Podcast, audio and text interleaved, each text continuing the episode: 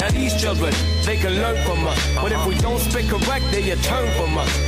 Word I must let loose on this urge to bust. It's been about a year or so that you ain't heard from us. This is it. You know the fucking concept. Apply science. Left MCs penetrable. You, you, you, you know the fucking concept. Apply science. Science. Check it out. This is it. You know the fucking con- concept. Apply science. Left MCs penetrable.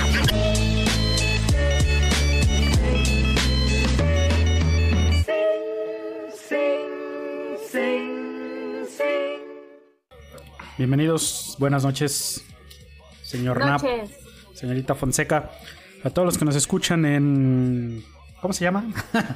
Minoreva. Noreva. Es que ahí no tenemos feedback, nunca nos dice nada, no hay manera de que se comuniquen con nosotros. ¿A poco en serio Entonces- crees que nos escuchan? Dude, es una Claro. estación de radio. Por lo menos el inicio lo escuchan antes de que lleguen a su dispositivo y digan, ay chinga, ya empezaron estos cabrones. Déjale quito. Exacto. Tiene un punto, tiene un punto. Y también saludos a los que luego nos escuchan en el podcast.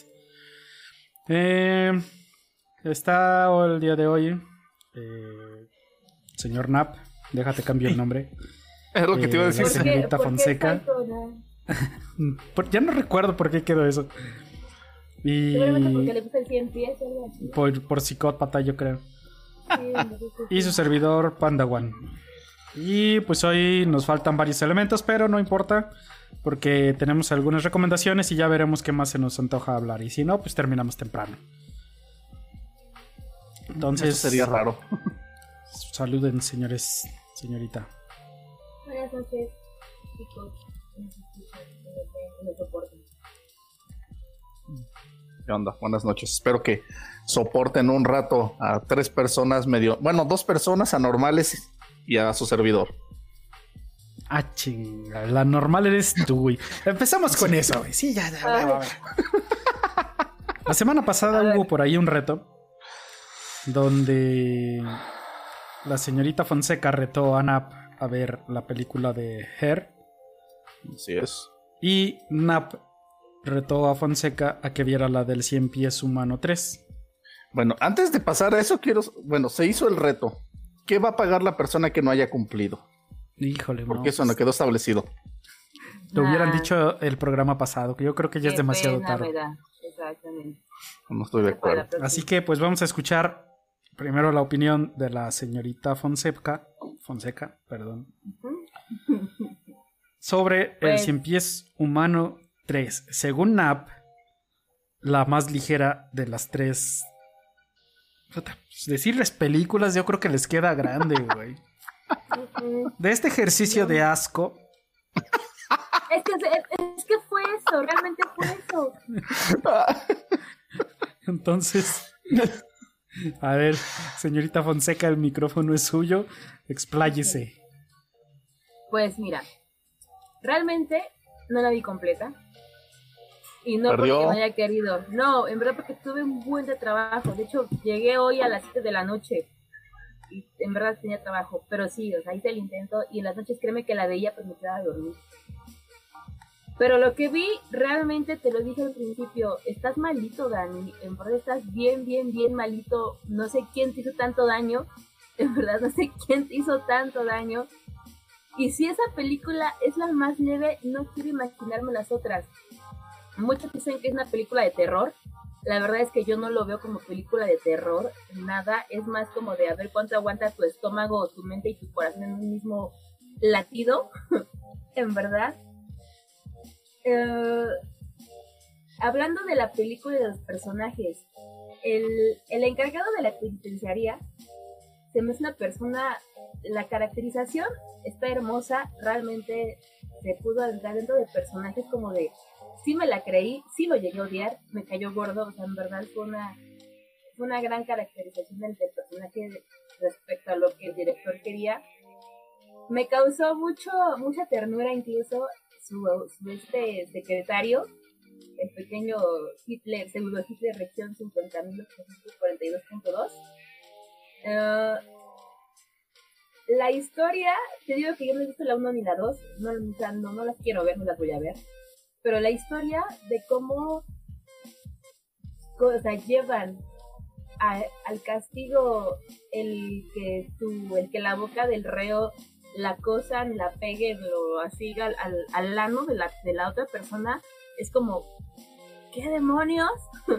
o sea, y la manera en cómo en cómo lo está disfrutando, ¿sabes? O sea, en cómo cuando le dicen, cuando el tipo, el secretario está diciendo de que quiere y quiere y quiere y quiere y hasta que es oído, y cómo llega el director y le dice y todo, y dicen, sí se puede, es médicamente probable, es como de, ¿qué demonios? ¿Es en serio?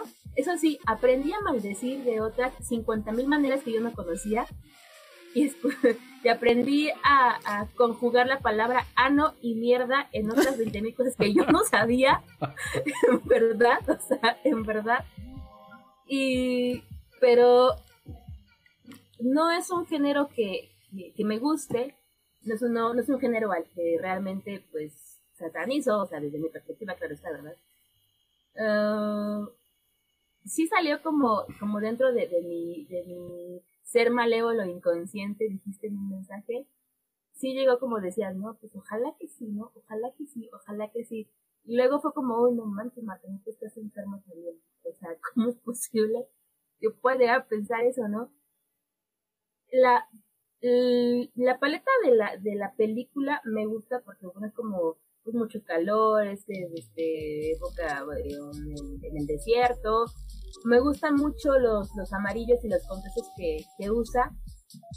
Y a la vez me gusta cuando llega su, su pensamiento, este, pues vaya, psicótico del, del sheriff y del secretario y de todos, lo conjugan con una paleta como en tonos azules, ¿no?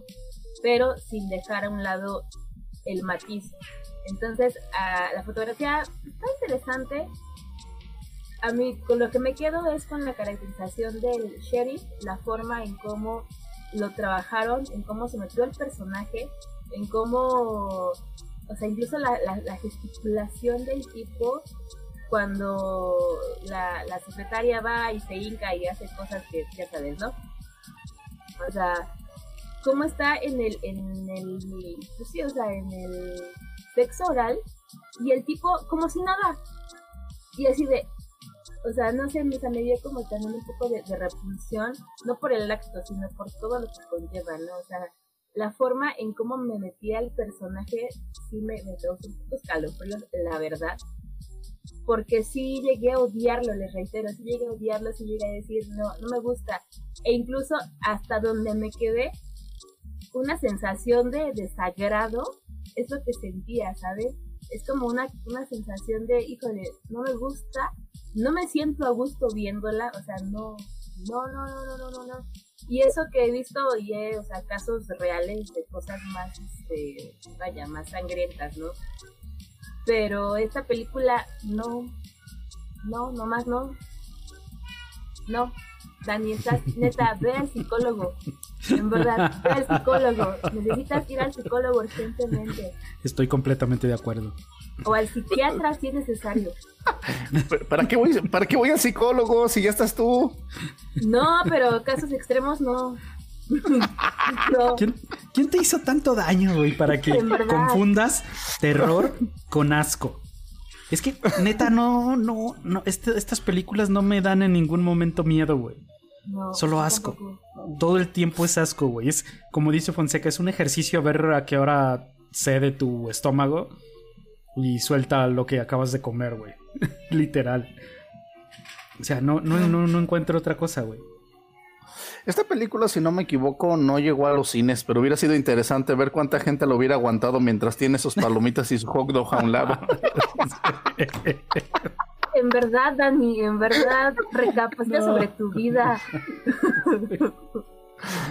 Imagínate el que va con su charola, con su hot dog y un, un danet de chocolate. Ahora cómo no soy el único. Se los dije. O sea, es que no. es Y en, que- y en alguna escena en particular empieza a lamer el envase del Danet. ¡Ah! Y oh, sorpresa, ahí regresa todo. No, no, no. Pobre Fonseca, mira, estás haciendo trabajar su mente. Ay, y créeme no. que es más el morbo, el más, más el morbo que, que causó que sí lo voy a acabar de ver. Nada más por el puro morbo. O sea, nada más quiero ver y que se acaba. ¿Hasta, ¿Hasta qué parte viste? Hasta donde le presentaron la película a los reos. No, Pues apenas, eso- iba lo, no, apenas iba lo divertido. Pues, y sí, sí, porque me, me faltaban 45 minutos. Iba como casi la mitad. Iba apenas a, en eso. Pero sí, la voy a ver. Ok. Ay, Nap, te preguntaría tu opinión sobre la película, pero no, ya esto ya está no, más de o sea, no, no. más visto que otra cosa. Ya, ya sabemos. Fíjate que hubiera estado interesante el orden, este, eh, me hubiera gustado primero, bueno, ya retomaremos este tema de esta película cuando hablemos del documental que parece que Fonseca también vio en Netflix, el del caso Watts, pero tengo, digamos, lejos del, del morbo, lejos de... De que, ¿sabes que esta película, o sea, realmente yo como lo comenté, es esta película que juega con la cuarta pared en el sentido de que ves la uno, te la presentan realmente como si algo hubiera ocurrido. Ves la 2 y este cuate, el personaje de la película 2, lo pasan a él viendo la película 1 en un estacionamiento. A- a lo que te dan a entender que entonces la 1 fue ficción y la 2 sí está pasando como en tiempo real. Y empiezas a ver esta película, la tercera, y ahora resulta que la 1 y la 2 eran pel- una película dentro de otra película y esta tercera sí es como si fuera algo real que quieren replicar. Entonces, pues de ahí no deja de ser como una sátira, una broma. eh, sí, de hecho hacen la... En, en varias este, páginas he visto el resumen donde dicen, puedes definir el cien pies humano, donde la primera es con tres individuos, la segunda es con 12 y la tercera se va creo que a 250 o algo así con los que hacen el experimento. Entonces, Es sí como el- tiene... Es como el, eter- el- el- el eterno retorno de Nietzsche. O sea, uno sobre otro, sobre otro, sobre otro. No me vengas con que estás tratando de buscar algo intelectual en este tipo de películas, güey. Solo porque resulta que no, una estaba dentro de no. otra y la otra No, también. no, no, güey. no, no, no, no hay nada de intelectual en ninguna de estas en ese sentido. Porque Sí, no, no, hay? hay, pu- hay puntos que me Ya cuando lleguemos a la otra parte verás a qué me refiero cuando coincidió con todo este tipo de cosas y eh, son de esas situaciones donde extrañas coincidencias donde hay un engranaje, no sé si en el mundo o en mi cerebro que acopla todas las cosas de una manera bastante interesante. Define Eso se interesante. Eso se llama esquizofrenia. O algo. Yo no sé de esas enfermedades. Pero debe de ser alguna, güey. Es más, no sé si existe el término esquizofrenia psicótica. Y si no, tú, o sea, tú. Tú serías el primero. Sí, claro. Fonseca, vas a, vas a hacer que, vas a hacer que tal vez tres o cuatro de las personas que nos ven o nos escuchan realmente piensen que tengo problemas. Es que sí tienes problemas. O sea, Busca ayuda, en verdad. Güey, es que sí. apoyo. No sé, güey. Yo siempre he dicho que sí hay una línea entre los que disfrutan el terror e incluso el gore a los que disfrutan el asco, güey. Eso ya llega a la coprofilia y cosas por el estilo que ya son cosas que ya son distintas, güey. Ya no, Claro. no es no es con el afán de asustarte o, o moverte esa parte de ti, güey. Ya es con el ánimo solo de moverte los intestinos, güey. De Digo, ver y qué, habrá qué tanto quien, a aguante. quien le gusta el fetichismo, ¿no? De la Sí, coprofilia. sí, claro. Habrá, por, pero por eso existe. Así es, es. como de. No es algo. Vaya. No es bueno ni malo.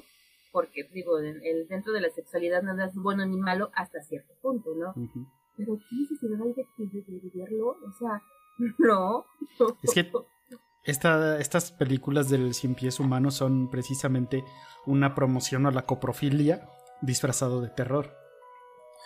Es que, eh, bueno, de hecho sí tienes razón, o sea, realmente no sé si en alguna descripción sí caiga en la categoría de terror, pero creo que ni siquiera en la categoría de serie B, porque realmente sí son, no sé si hay ese género como para ver si quién tiene el estómago más fuerte, porque ya cuando llegas realmente a ver esas escenas y si tienes una imaginación como la de Fonseca, donde todo se imagina, y si se llegara a animar a ver la 1 y la 2, cuando se ve toda esta situación, cuando empiezan a alimentar al primero y cómo asumes que está haciendo todo el recorrido, sí hay personas que definitivamente no aguantarían. Esa sería como la escena donde salen corriendo, definitivamente.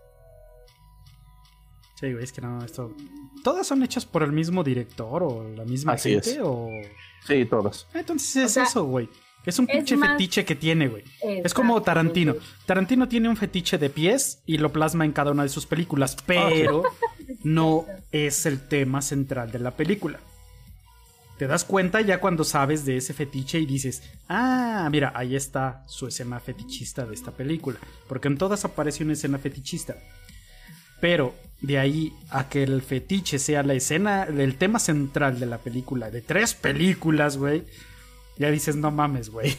Vete a hacer porno de coprofilia y listo. No- Déjanos en paz a todos. Te acepto, te acepto más las películas de Rob Zombie, las de Halloween. Ah, te acepto más esas que esas de aquí. O sea, te- las de esas películas de La Casa de los Mil Cuerpos y la otra. Es más, juego. Pero estas no, o sea, ni siquiera. No, no, es que, es que la, Rob Zombie, en el sentido de los remakes que hizo de Halloween, realmente sí se apegó a una idea original de una película de terror, de un slasher. Sus producciones originales son un tanto raras, en el sentido en de que él al ser pues cantante de este tipo de género, al ser fanático de todo lo de terror, quiso plasmar como sus ideas, pero siento que lo enfoca como a su música, donde su música es una mezcla como de este un poco de metal, un poco de electrónica, un poco de tiene mezclas raras.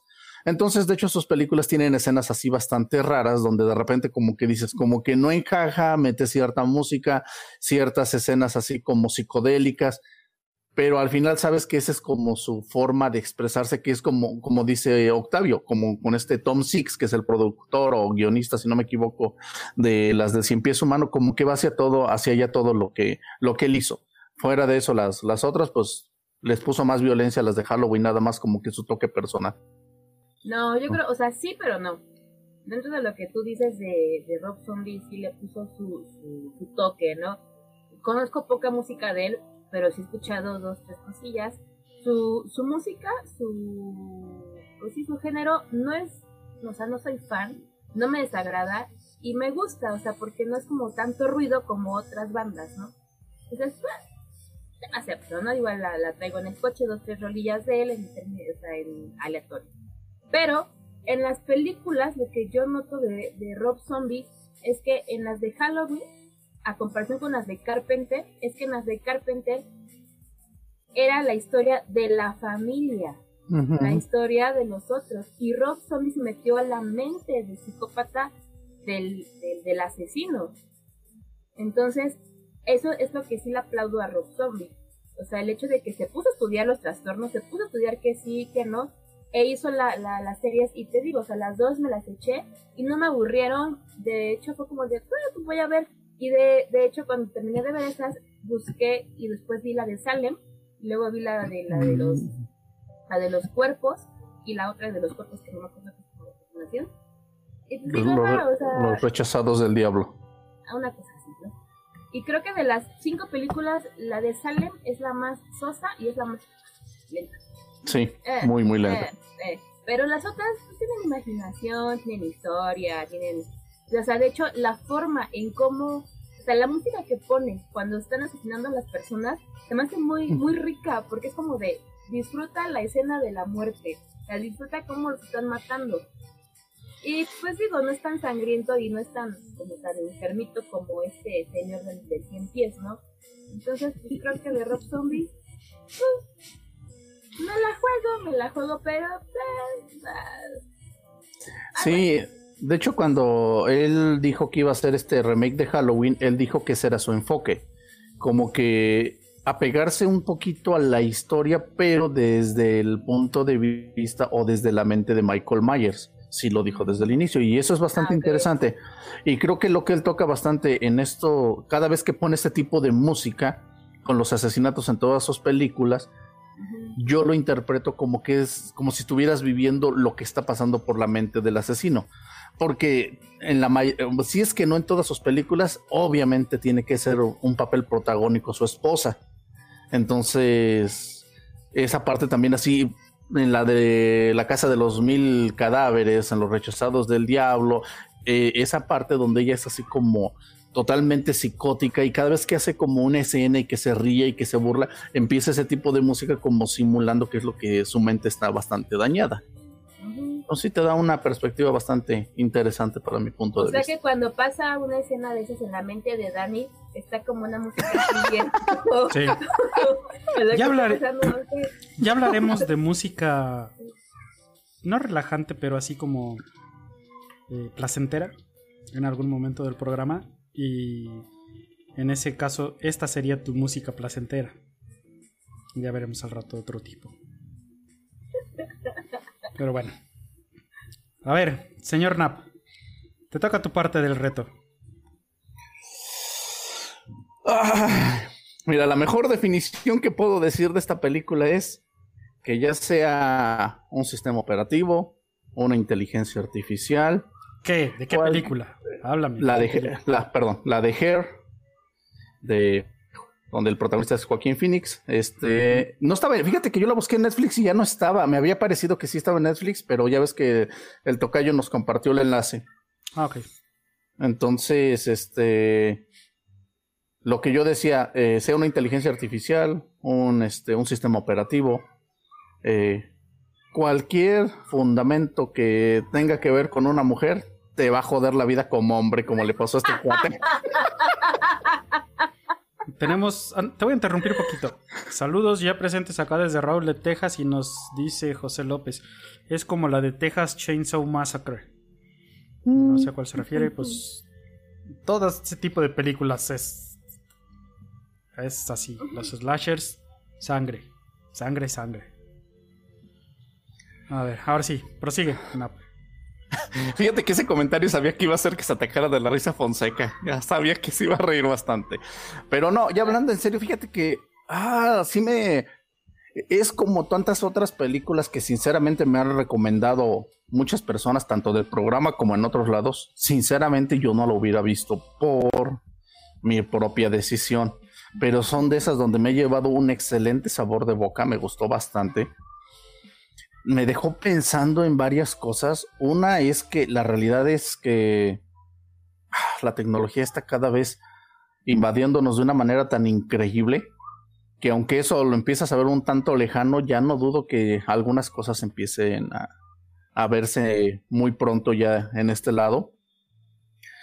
Y la otra creo que es bastante interesante esa parte y creo que sería bastante un muy buen, bueno, no negocio, sería una muy buena situación que existiera realmente, si no un sistema operativo o una inteligencia artificial, si una forma donde te pudieras desahogar de lo que te pasa día a día y que a veces no quieres, no puedes o no tienes con quién poder hablar de una manera tan abierta.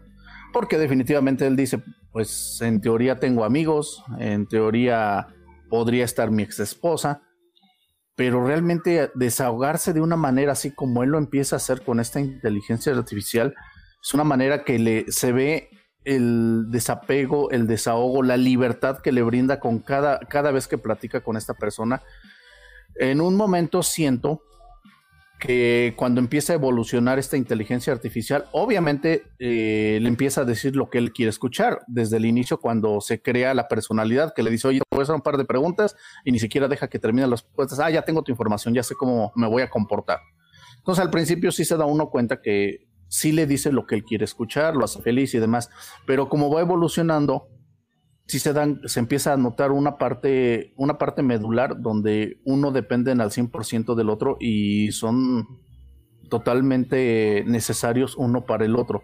Y bien lo dicen en la película, esta, esta inteligencia artificial evoluciona de una forma tan rápida y tan importante que él pasa en cierto momento, no a segundo plano, pero deja de ser prioridad. ¿Por qué? Al grado cuando dice que está hablando con, no sé, no me acuerdo el número exacto, si 600 o 2000 personas a la vez y está enamorada de 600 y tantas, entonces eh, si es cuando se vuelve al revés, esta persona se volvió tan dependiente de, de, la inteligencia artificial, donde al principio primero incluso le daba pena decir estoy saliendo con alguien y es un sistema operativo, y ya después lo podía presumir con gusto y la misma gente primero se extrañaba y después lo aceptaba de una forma normal, porque se dan cuenta que no es el único, que realmente muchas gentes se sienten identificadas, apoyadas y liberadas con este sistema, con este sistema operativo.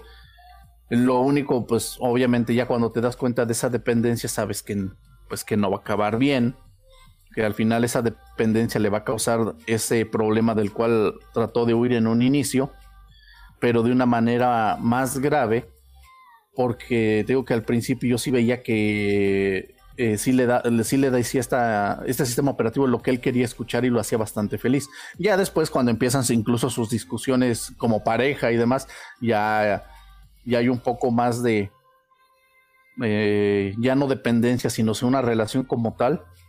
Y pues al final ves que se acerca el final. Lo único que sinceramente no sé si no le interpreté bien o me quedé con la duda, yo esperaba o asumía que cuando le pide a la amiga que ya van a tomar, van a que si la acompaña a tomar esa decisión, pensé que lo que iba a hacer es que realmente llegando a la parte alta del edificio, pues los dos iban a saltar.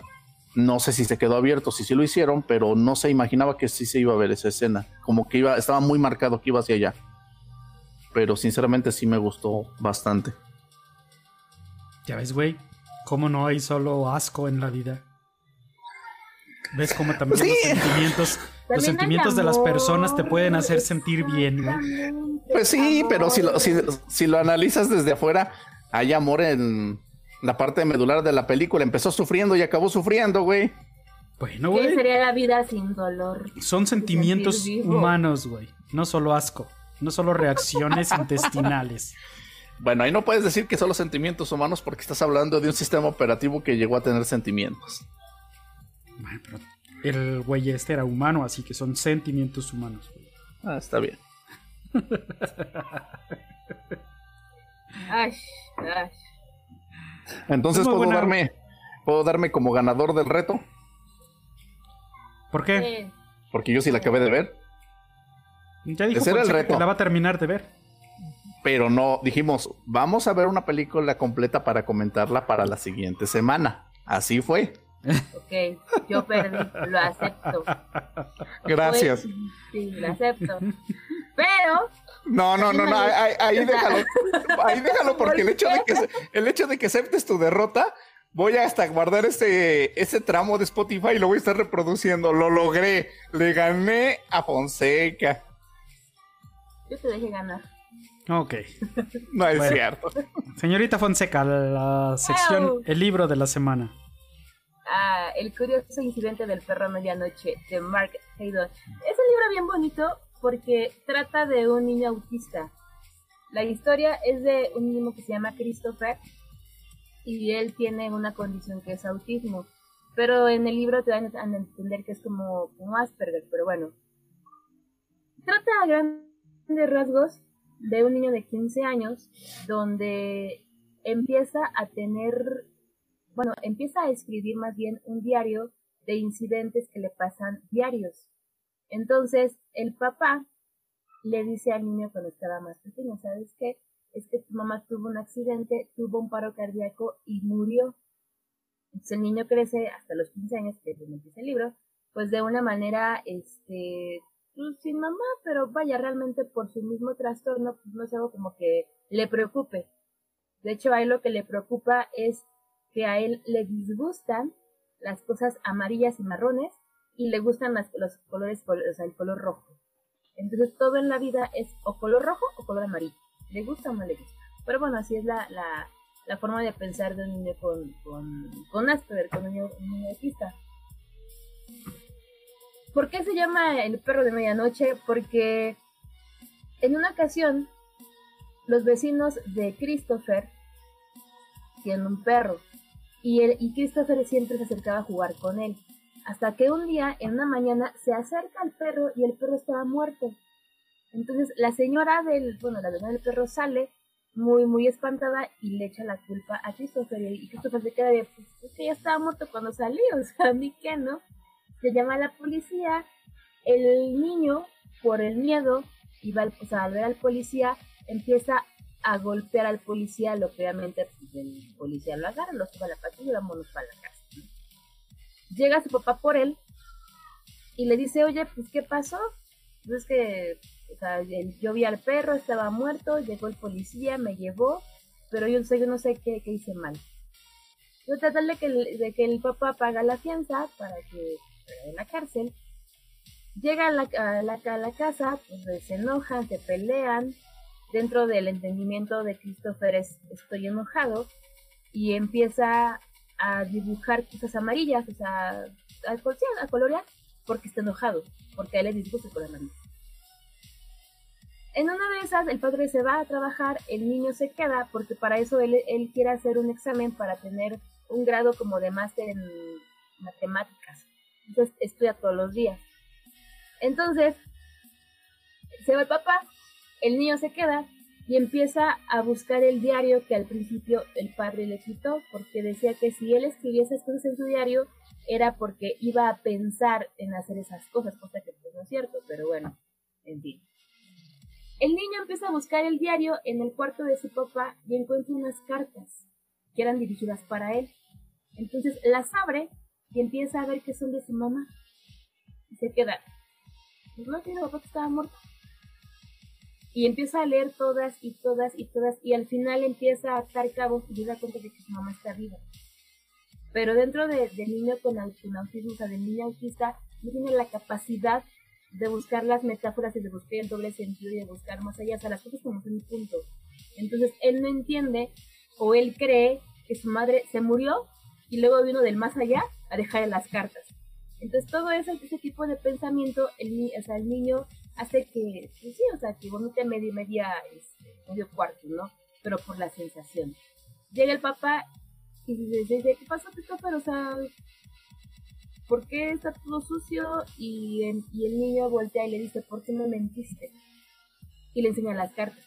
Y el padre se queda, yo no sabía qué hacer, porque no tenía ninguna cosa que hacer para poder este, argumentar el porqué de las cartas. Y le dice, pues mira, hijo, siéntate, te voy a platicar la historia. Y antes de que, antes de que le platique la historia, se va, se esconde y huye, porque dentro de las cartas está la, la dirección de la mamá se aprende la dirección y es como, pues bueno, la, la historia donde vive Christopher es en Reino Unido, su mamá vive en Londres. Entonces el niño se aprende la dirección y dentro de, de, la historia empieza a relatar él desde la perspectiva del niño con autismo qué pasa y cómo fue del lado A al lado B, o sea, cuando, cuando agarró el metro, cuando compró el boleto, cuando compró todo lo que conlleva llega, este, por hacer el destino, llega Christopher con su mamá, y su mamá se queda de, ¿qué haces aquí? Y el niño, es que me dijeron que estabas muerta. Wow, wow, wow. O sea, ¿cómo? Entonces ella le habla a su, a su papá y le dice, oye, aquí está Christopher, ¿qué pasó? O sea, ¿cómo está aquí solo? O sea, ¿cómo? y pues bueno, a grandes, eso es como una parte. Después, ¿por qué está mi mamá allá en Londres? Porque realmente quien mató al perro fue el papá de, Christopher. ¿Por qué? Su mamá se fue de, su casa porque le fue infiel con el esposo de la señora del perro. Entonces eso fue una como pues mucha ira vaya para el para el papá de Christopher que la mamá haya sido amante de la del esposo de la señora del perro. Entonces, para eso también pues Chris, la papá de Christopher le dice a la, señora, pues, Tú y yo, ¿qué show? ¿La hacemos o no la hacemos? Y le dice ella, no, o sea, no. Y eso hizo que se enojara, hubo la discusión y mató al perro. Y eso se lo, se lo cuenta ya después, cuando la mamá regresa a, Reino Unido con él le dice al papá, ¿sabes qué? Tienes que ser tu hijo. yo no puedo hacerme caso, o sea, yo no puedo hacerme cargo porque no quiero, porque no tengo la capacidad, porque no soy buena madre. Y eso lo dice en frente de Christopher. Y Christopher, o sea, ¿cómo que no eres una buena madre? ¿Eres mi mamá? Y dice, o sea que yo soy malo. No, o sea, cuando estaba leyendo, era como de, maldita vieja, o sea, quería neta matar a la señora porque todo lo que estaba como el relato, ¿no? Y le dice papá de Christopher, ok, eso dilo, pero no lo digas en frente del niño, porque aunque él piense de manera diferente, puede entender ciertas cosas. Entonces, pues se regresa el niño, regresa la mamá, se queda ahí un rato en el Reino Unido, pero pues un día despierta Christopher, va, va a verla y obviamente en el libro te da a entender que pues, se fue, sea, se fue. Y, o sea, y dentro del, de la, bueno, y al final del, del, libro, el papá de Christopher le dice, ¿sabes qué? Perdóname porque no te pude entender, porque no pude darte lo que, lo que yo esperaba. Entonces yo sé que ya eres un niño grande y yo siento que vi como un niño de siempre pequeño, ¿no? Y el niño le dice, bueno, en el libro, así literalmente dice, o lo, lo busqué.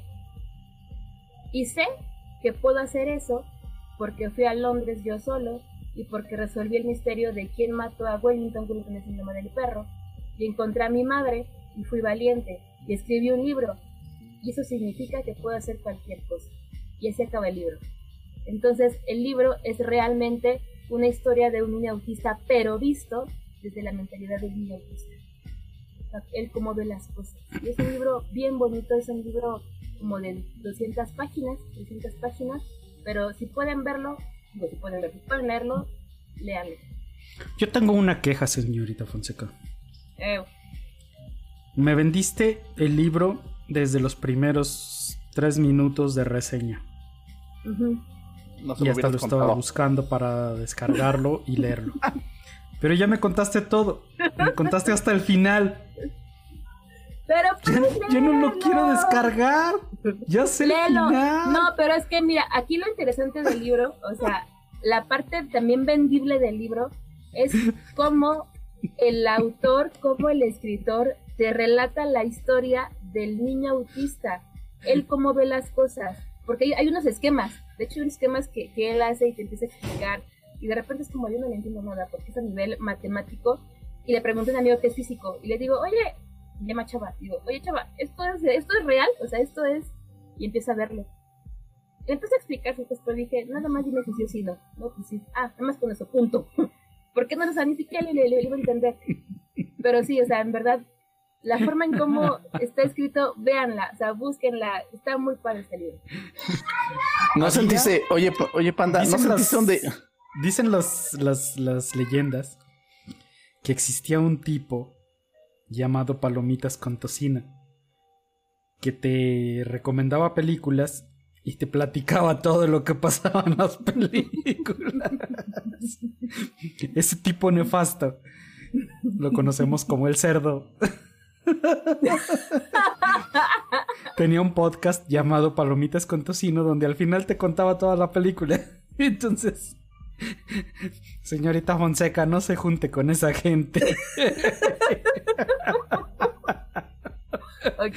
Me vendiste el libro en los primeros tres minutos.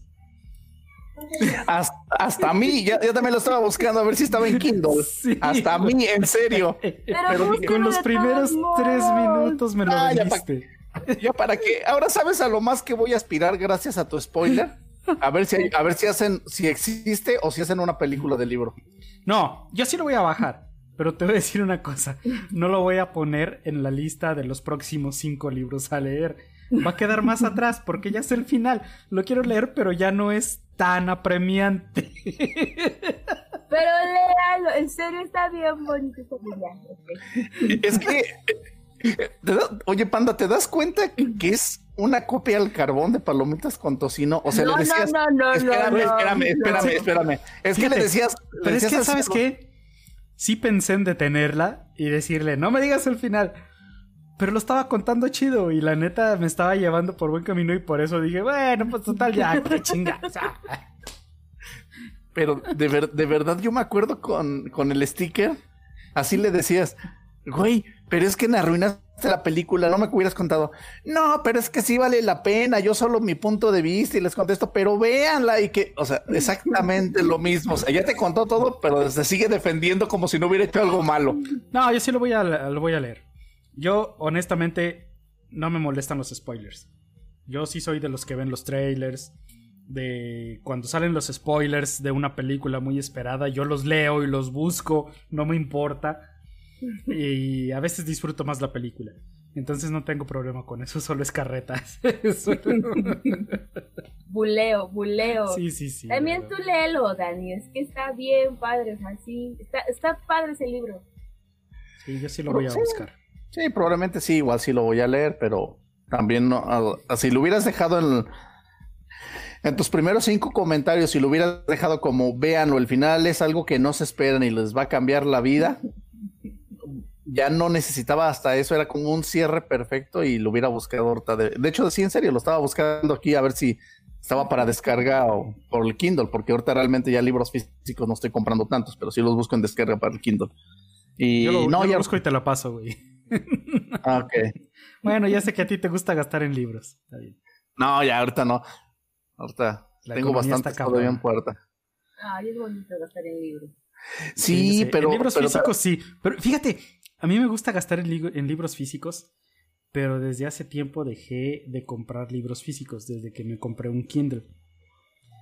Y ahí me gana mi lado. ¿Lo puedo encontrar gratis? si lo encuentro gratis, y lo descargo. Y hay algunos otros que sí, sí compro, no en físico, para el Kindle, pero sí los, sí los compro. Pero sí me vino a arruinar ese lado de la experiencia, este, este aparatejo. Pero es que es bien práctico el que lo cargues en medio centímetro de tu mochila y no ocupe espacio y pesa una madre y que estás incluso en la oscuridad leyendo. Uta, esa es la mejor. Es con. es lo que mejor me ganó esa madre. Mi Kindle es de las que estás en lo oscuro y tiene iluminación en la pantalla, pero es una iluminación que no te lastima los ojos. Y entonces, no manches, es genial cuando se te va haciendo tarde y que se empieza a acabar la luz del sol y tú puedes seguir leyendo como si no pasa nada. Y no te das cuenta que ya se acabó la luz del sol y ya estás a oscuras y sigues leyendo tu libro. Eso es impagable. Está muy chingón. No me tientes, no me tientes. Fíjate que, sobre todo, en este tiempo, ahorita en la próxima semana, va a haber buenas ofertas del Kindle y de todos los dispositivos de Amazon por el Prime Day. Dile al Napo que te preste su membresía para comprar en el Prime Day y tienen muy buenos descuentos en todos sus dispositivos. Y la verdad, ese con retroiluminación es una gozada. Napo, Napo, Dani, ¿quién te quiere tanto? ¿Quién te quiere tanto? Vladimir y Demian me quieren y me entienden. No, fíjate que en eso sí tiene razón el panda. ¿eh? Yo también compraba muchos libros, y lo he dicho aquí, eh, son pocos los libros bajo recomendación que iba y los buscaba. Normalmente, sinceramente, llegaba a las librerías o incluso a los centros comerciales y a veces esos libros que estaban en, ya en, este, en remate o en oferta, me llegué a encontrar muy buenos libros. Hiciera de comprar bastantes libros en físico, pero también me hizo la recomendación del Panda, me compré el Kindle y para empezar, cuando él lo compré, fíjate, me, eh, estábamos en la misma empresa y me llegó y dijo, déjamelo, al final del día ya me había pasado como 200 libros. Así, nos dices. bueno, voy a buscarlo, porque mi, mi, tesoro pues está ahí atrás, ¿no?Í lo pueden ver. Es parte de, de, de, mi... Y una vez una parte pequeñita, ¿no? Por acá tengo otras dos. Pero es que siento que igual si, si veo eso me voy a hacer adicta y... Si te haces, y, y sabes cuál es la cuál es la mejor manera en que yo te yo vendería un Kindle más y más que nada que tú conoces a mi familia eh, mi mamá le dio tiene un qué será yo creo que yo creo que un año o dos años mucho a lo mucho que empezó a leer nuevamente porque ella era de pues hacer este sopas de letras crucigramos a mantenerse pues activa en ciertas cosas. Pero le, se le dio por empezar a leer y les puedo decir que incluso libros míos de, zombies y cosas le empezaron a llamar la atención. Entonces cuando venía de visita, incluso a veces ella, más que mi hermana, me decían, oye, ¿tienes un libro nuevo? Ah, sí, este. Y yo pues buscábamos los más leves, ¿no? O sea, dije, no, no le voy a prestar todo lo que yo leo. Pero empezaba a leer. Una de las últimas veces que vino, le dije, ah, mira, este es mi Kindle, y ya le expliqué, y se lo dejé un día, y dije, pues como, ser electro- como es electrónico, y sé que a ellos no les gusta tanto meterse en la tecnología, dije, no le va a gustar o le va a cansar la vista. No te miento, en los días que llegó a venir de visita, me decía, este libro, este, este y este, ya los leí y este lo dejé, a- lo dejé en esta página para que no le muevas. Le decía, no, yo ya lo, yo ya lo terminé, está bien que lo dejaste en esa página. Mi mamá lo ha disfrutado bastante. La, última, la última vez le dije que se lo dejaba, pero me dijo, no me lo dejes porque me lo va a quitar tu hermana y no me lo va a dar. Luz María, por favor, compórtate. Me sigue escuchando. Exactamente. Yo apliqué Pero ella lo esa. disfruta mucho. Casi todos los libros que tenía terminaron regalados. a las personas que me los pidieron, o alguien que me lo pedía prestado, terminó siendo regalado y diciéndole, pues, solo rólalo, ¿no? O sea, pues lo terminas y luego pásaselo a alguien más. Y yo me quedé sin libros prácticamente, me quedé solo con algunos de Murakami. Y de hecho creo que solo me queda uno o dos. Estoy seguro que es uno, tal vez dos. Y uno es el de Crónica del pájaro que da cuerda al mundo, que es mi libro favorito. Ese sí lo tengo en físico.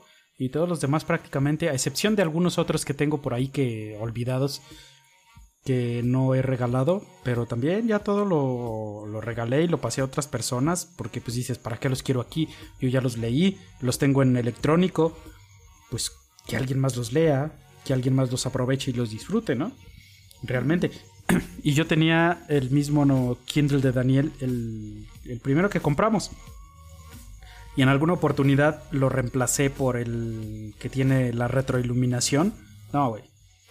Te digo, es, es impagable, güey. O sea, el poder seguir leyendo cuando se acaba la luz. Chingoncísimo.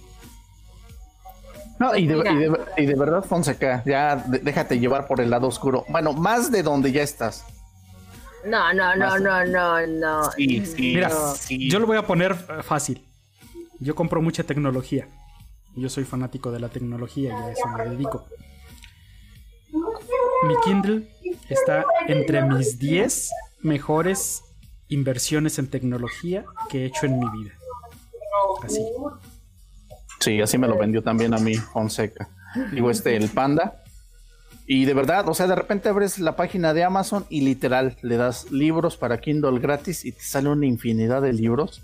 Bastantes, bastantes. Sí, he encontrado bastantes. Fíjate que ahorita tengo uno en puerta. eh, nada más estoy terminando uno, uno- dos de los últimos que descargué gratis. Pero uno que me llamó la atención de una forma impresionante. Ahorita se me fue el nombre y no tengo a la mano el, el Kindle, ahorita lo busco. Pero dice la crítica y lo que he visto, este, de hecho estaba, no me acuerdo también, de hecho también los, eh, los libros en Kin- eh, digitales en Kindle son bastante baratos, pero estaba, ay, como en 200 pesos, si no me equivoco, y no sé por qué está gratis, porque creo que es un compendio de cinco libros, pero te narra como un análisis de lo que fue Hitler desde niño, por qué estaba así de dañado. Entonces se me hace muy interesante ese libro. No lo he empezado, pero te habla, es un compendio de los cinco libros que normalmente te venden por separado. Y el fin de semana lo encontré y estaba en Amazon gratis. Mira, tiene muchas cosas buenas el Kindle. Número uno, los libros son relativamente económicos. A veces están al mismo precio que uno físico. A veces están más baratos. Depende del libro. Número dos, tienen muchos libros gratis, como dice Daniel. A lo mejor no son los que más te interesen, pero si estás buscando algo para leer en los ratos libres, en- encuentras luego buenas cosas. Número 3. Siempre hay lugares donde descargarlos gratis. Si te animas, yo te paso una página donde hay muchísimos libros y puedes encontrar prácticamente el que estás buscando siempre ahí. Número 4. Amazon tiene incluso un sistema, una suscripción que pagas algo así como 6 dólares, 5 dólares. ¿Cuánto es? Creo que son 5 dólares, ¿no? Y como cinco, creo que son cinco dólares. Como 5 dólares al mes y tienes acceso a todos los libros gratis. O sea, con esa suscripción tú puedes leer 30 libros al, al mes o lo que te alcance a leer y son tus 5 dólares. O sea, mejor inversión no puedes hacer si eres un fanático de la lectura, porque todo lo que te alcances a leer por 5 dólares en un mes está poca madre. No, y aparte te hace descuentos, porque hay libros que, digamos, si son baratos, no sé, te hablo de 100 pesos, hasta te dice con tu membresía Kindle Prime o no sé cómo se llama, está gratis. Y si es un libro, no sé, digamos, de 250 pesos, dice, por tener la membresía en lugar de 250 te sale como en 100 pesos. O sea, te bajan bastante. Si hay unos que son muy caros, o sea, pagas, mm, yo creo que la tercera parte o menos. Número 5. La batería le dura semanas, literalmente. Pero no te confíes. Mira, ve, es esta cosita, así, así de delgadita. Así, mira. Y no te lastima los ojos, la luz, y te lo juro, es como si leyeras un libro normal, pero mejor. Está chingoncísimo. Lo único, lo único que le falta es el, lo único que le falta es el aroma al libro, nada más. Sí, nada más el olor. Sí, eso es irreemplazable, güey. Eso sí lo extraño, pero. Mira, ya, ya casi la convences, ya está a punto de irse al lado Nap. más oscuro. Se lo puedes regalar para la posada de sin lubricante. ¿Quién dijo que iba a haber posada de sin lubricante? Vamos a hacer una posada virtual. y le puedes ¿Cómo por- regalar un Kindle. Ahí está. Y que no, eso es, es como por sorteo, o sea, que en qué momento se definió así. No, güey, lo puedes regalar. Todos podemos regalar por gusto, güey. Ah, sí. Sí, claro. Yo estoy acostumbrado nada más a recibir regalos, El ¿no? intercambio. No regalar. Siempre que una primera vez. Después del comercial de Amazon, Que, que esperemos nos patrocine. Amazon, podrías estar aquí. Es lo que te iba a decir. Este comercial fue. sigamos con contenidos. Bueno, que no se me olvide bajar este libro. ok. Eh, yo vi poco contenido esta semana, pero uno fue esta película. Ah, sí la vi en Netflix, pero no dije, la voy a ver. Yo también pero, estuve a punto de verla, pero No, me detuve. ¿Qué tal? ¿Qué tal? A ver, aquí les tengo unas preguntas para saber si se las recomiendo. Número uno. ¿Les gusta el cine de Adam Sandler? No. Casi no. Número dos. ¿Les gusta el humor del cine de Adam Sandler? Es retórico, ¿verdad?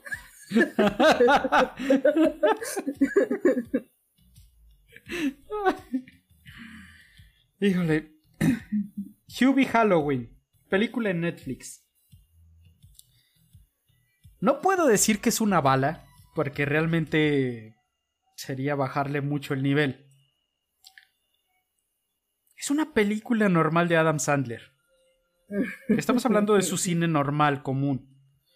No estamos hablando de sus peores películas, porque mira que las tiene. Y tampoco estamos hablando de algo como... ¿Cómo se llamó esta última, la de los diamantes? ¿Te acuerdas, Daniel? Que la recomendamos aquí en, en Sin Lubricante. Eh... Ay, güey, se me fue el pinche título. Fue la, la anterior a esta que sacó de, de los diamantes.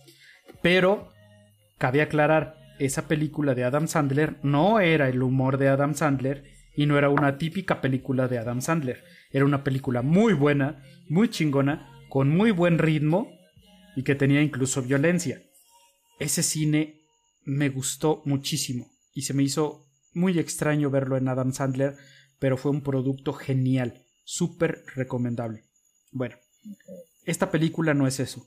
Esta película es una película típica de Adam Sandler, como las normales que tiene, ¿no? No es como eh, las primeras 50 citas, o cómo se llamaba esta, con esta donde se enamoraba diario de, de Como si fuera la primera vez. como si fuera la primera vez. Exacto, ese es el título en español. No es este tipo de película porque esa fue muy chingona. Tiene algunas otras dos o tres muy buenas, pero esta no. Esta entra entre su rango normal. Es su humor raro, su humor hasta soso, su humor que a veces incluso te molesta, que tiene chistes de pedos. Tiene otras cosas que te hace reír. Es eso. Es el humor de Adam Sandler. Así. Como Adam Sandler, no de Adam Sandler. Sí.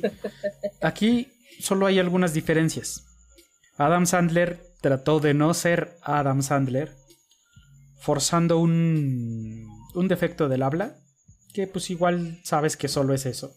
Y incluso te llega a molestar un poco en la película. Número 2, tiene un buen elenco. Siguen aprovechando a estos niños de Stranger Things, porque uno de los protagonistas es él. Y tiene otros muchos buenos actores que se lucen en la película y que hacen que las actuaciones sean disfrutables, a pesar de que es una película normal. X.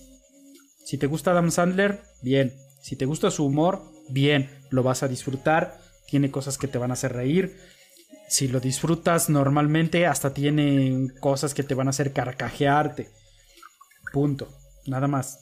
No tiene nada más de interesante tiene cosas que terminan por hacerse muy cagadas, que dices, güey.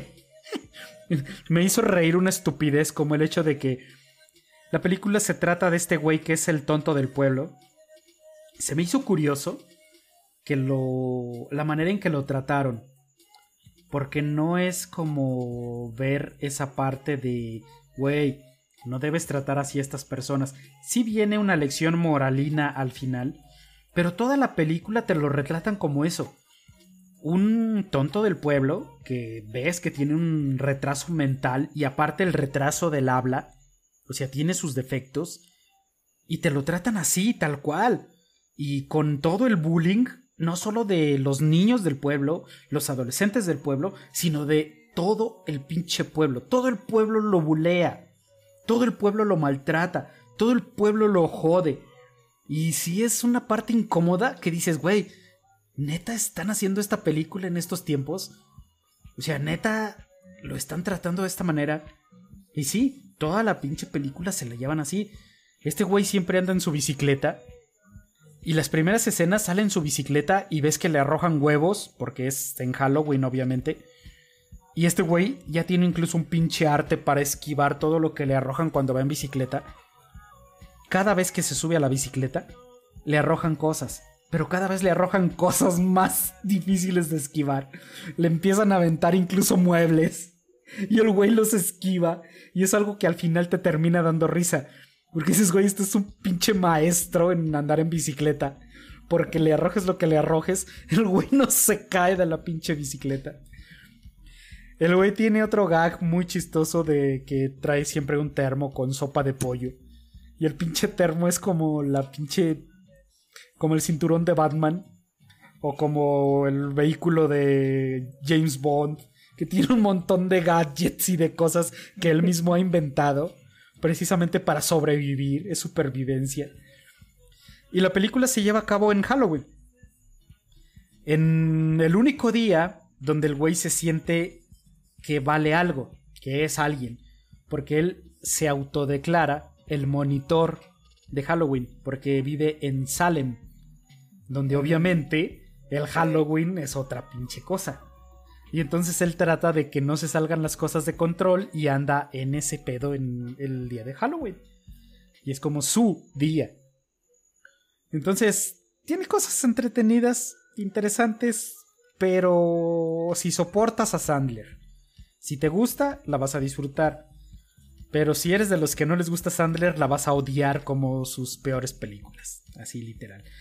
Sandler había, dicho, había hecho una declaración que si no ganaba el Oscar por la película esta de la que hablamos de los diamantes, eh, porque sí era una muy, muy buenas películas. ¿Cómo se?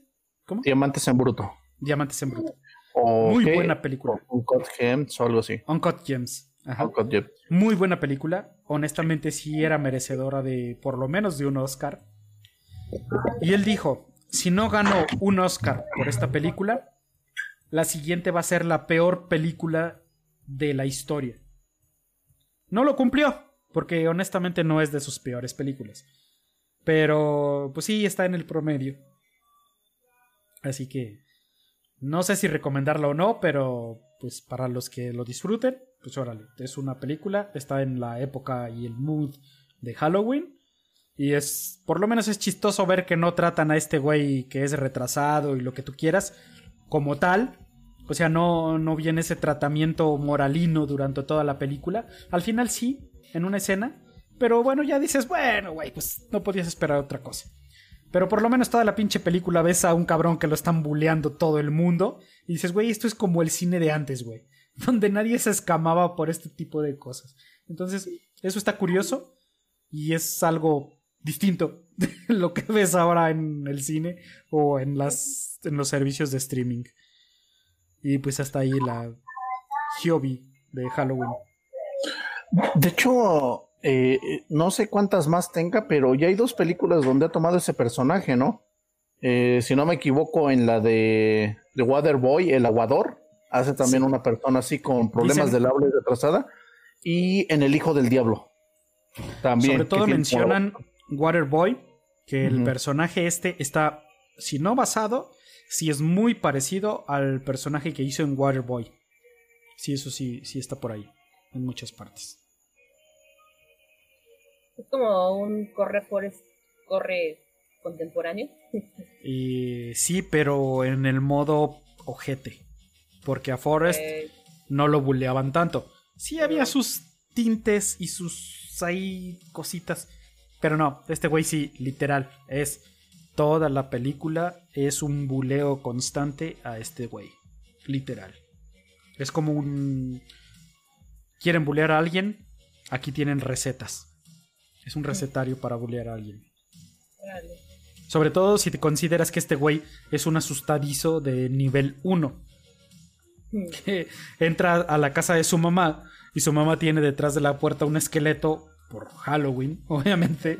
Y el pinche esqueleto cada que detecta movimiento se carcajea.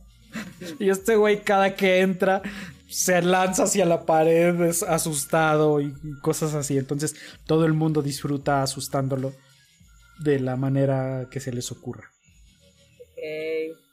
Bueno, eh, vamos con el vendedor de sueños. Y espero haber aceptado en la portada porque hay muchos vendedores de sueños en todo internet. Cosmet. Me llamó la atención porque en, el, en, la, en la película decían que era un psicólogo que ayuda a otro psicólogo a no suicidarse. Entonces, este, pues yo empecé a verla y resulta que uno de los del mejor este, del, del momento va caminando y se sube un edificio y está a punto de tirarse al vacío. Y todos se quedan de, no, por favor, no lo haga, licenciado, no, por favor. Entonces, de la parte de abajo hay un vagabundo que está observando todo lo que está haciendo. Y le dice a, así como entre bromas, estaban ahí, ¿a poco tú vas a ir ahí arriba? Dice, sí, otra. Entonces, pues empieza a caminar, es un vagabundo que nadie lo pela. Entonces llega donde está el, el este tipo que se iba a tirar y se asoma a la ventana y le dice, este, hola. Y otro dice, ¿tú quién eres? Dice, no, nadie, tú sigue lo que sea, tú sigue en, lo tuyo, yo aquí me voy a sentar. Y aparte eso me, causó gracia porque está en la, así en la fila del edificio, está el tipo a punto de, de tirarse y llega el vagabundo y se sienta ya de su abrigo, saca una torta de jamón y le dice, ¿quieres? Y el tipo se queda, o sea, ¿sí está viendo que me- voy a tirar? Y me dice, no, si, si, si te quisieras tirar, ya, ya lo hubieras hecho. Y el tipo así de, no me estés toreando, dice, no, es en serio, si, te- si, si quisieras hacerlo, ya lo hubieras hecho. O sea, no habría necesidad de, de, de hablarle a todo el mundo y que viniera la policía y todo, o sea. Entonces, se levanta el, tipo, el que está, este, que llegó a sentarse, y voltea el psicólogo, el renombrado, y voltea para decirle, no, pues gracias. Entonces le ayuda a salir de ahí y pues ya como de, ay, sí, bravo, ¿no? En eso está como digo, parte de la, de la parte utópica de la de película y de la historia, es que él empieza a seguirlo como un tipo mesías. Porque empiezan a caminar y va un niño, pues así, este, un niño de la calle con un bolso Y se escucha, no, pues agárrenlo, agárrenlo, agárrenlo. Y le dice el vagabundo al señor, ¿sabes qué? Espérame, déjame ir este, a ver qué está pasando. Ah, sí. Entonces lo agarra, el vagabundo agarra al niño, pero entonces tenía toda la, toda la policía y la señora del, del bolso y todo. Y le dice la policía, no, pues gracias, danos al niño. Y le dice el vagabundo, no, ¿por qué? Dice, porque pues aquí está la señora y quiere levantar cargos. Y voltea al vagabundo y le dice a la señora, ¿en verdad quiere hacer eso? Y le dice, sí, porque es mi y yo estaba caminando por la calle, llegó él y me lo arrebató. Entonces, la forma en cómo el vagabundo observa a la señora le, y le, dice, es su nieto, ¿verdad? Dice, no. O sea, me refiero a que usted tuvo o hubiera tenido un nieto de esa edad, ¿cierto o no? Entonces voltea así la señora con el vagabundo y le dice, ¿cómo, cómo lo supo? Y empieza a llorar y le dice al policía, yo no voy a levantar cargos. Entonces el psicólogo que se iba a matarle por esa vuelta y le dice, ¿sabes cómo le hiciste, güey? O sea, explícame. Y, le, y en eso como que ella empieza a tomar conciencia de sí y le dice el, el, psicólogo, bueno, yo soy el mejor, ah, porque para eso compran un periódico y en la primera plana dice, no, pues el vagabundo, el mejor psicólogo, este, sobrevivió gracias a un vagabundo, bla, bla, bla, bla, bla, ¿no? Y le dice el psicólogo al vagabundo, o sea, es que ya mi carrera ya está tirada a la basura. Y le dice, ¿por qué? Porque soy el mejor psicólogo desde, de, este lado del, del país. O sea, ya mis pacientes ya no me van a ver. O sea, ¿tú qué pensarías si tu psicólogo lo ves en las noticias que se va a suicidar y que a la mera hora ya no? Y le dice el vagabundo, pues porque que ellos piensen lo que ellos, lo, que ellos quieran. Es tu vida y tú ya sigues vivo, es por algo, ¿no? y se, se le queda viendo y dice, yo ya sé cuál es tu, tu, forma de, de, hablar con la gente. Y le dice, ¿ah, sí? ¿Cuál es? Que tú haces el método socrático. Y el método socrático es un término, es una forma de que los psicólogos usan para poder como cuestionar las propias creencias del paciente a través de preguntas. En ningún momento se, ataca a la persona. Pero bueno, algunos pacientes son buenísimos, digo, algunos psicólogos son buenísimos en usar eso, buenísimos, ¿no? Y dice, pues bueno, está bien, no hay problema.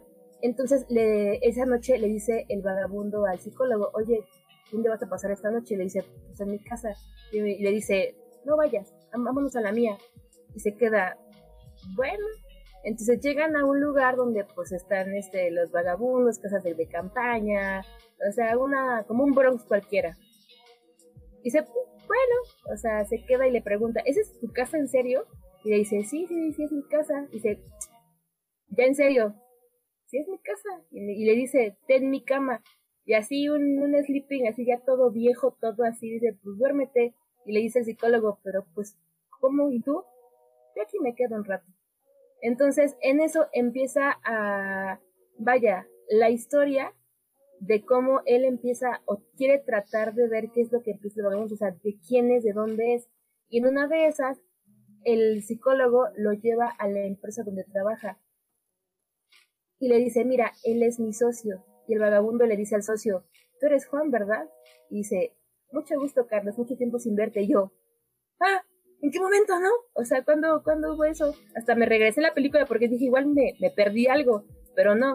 O sea, vagabundo va con el psicólogo, conoce ya al socio, y se, o sea, son como de, ¿qué mucho tiempo sin verte, como dos enemigos o dos amigos que se separaron, ¿no?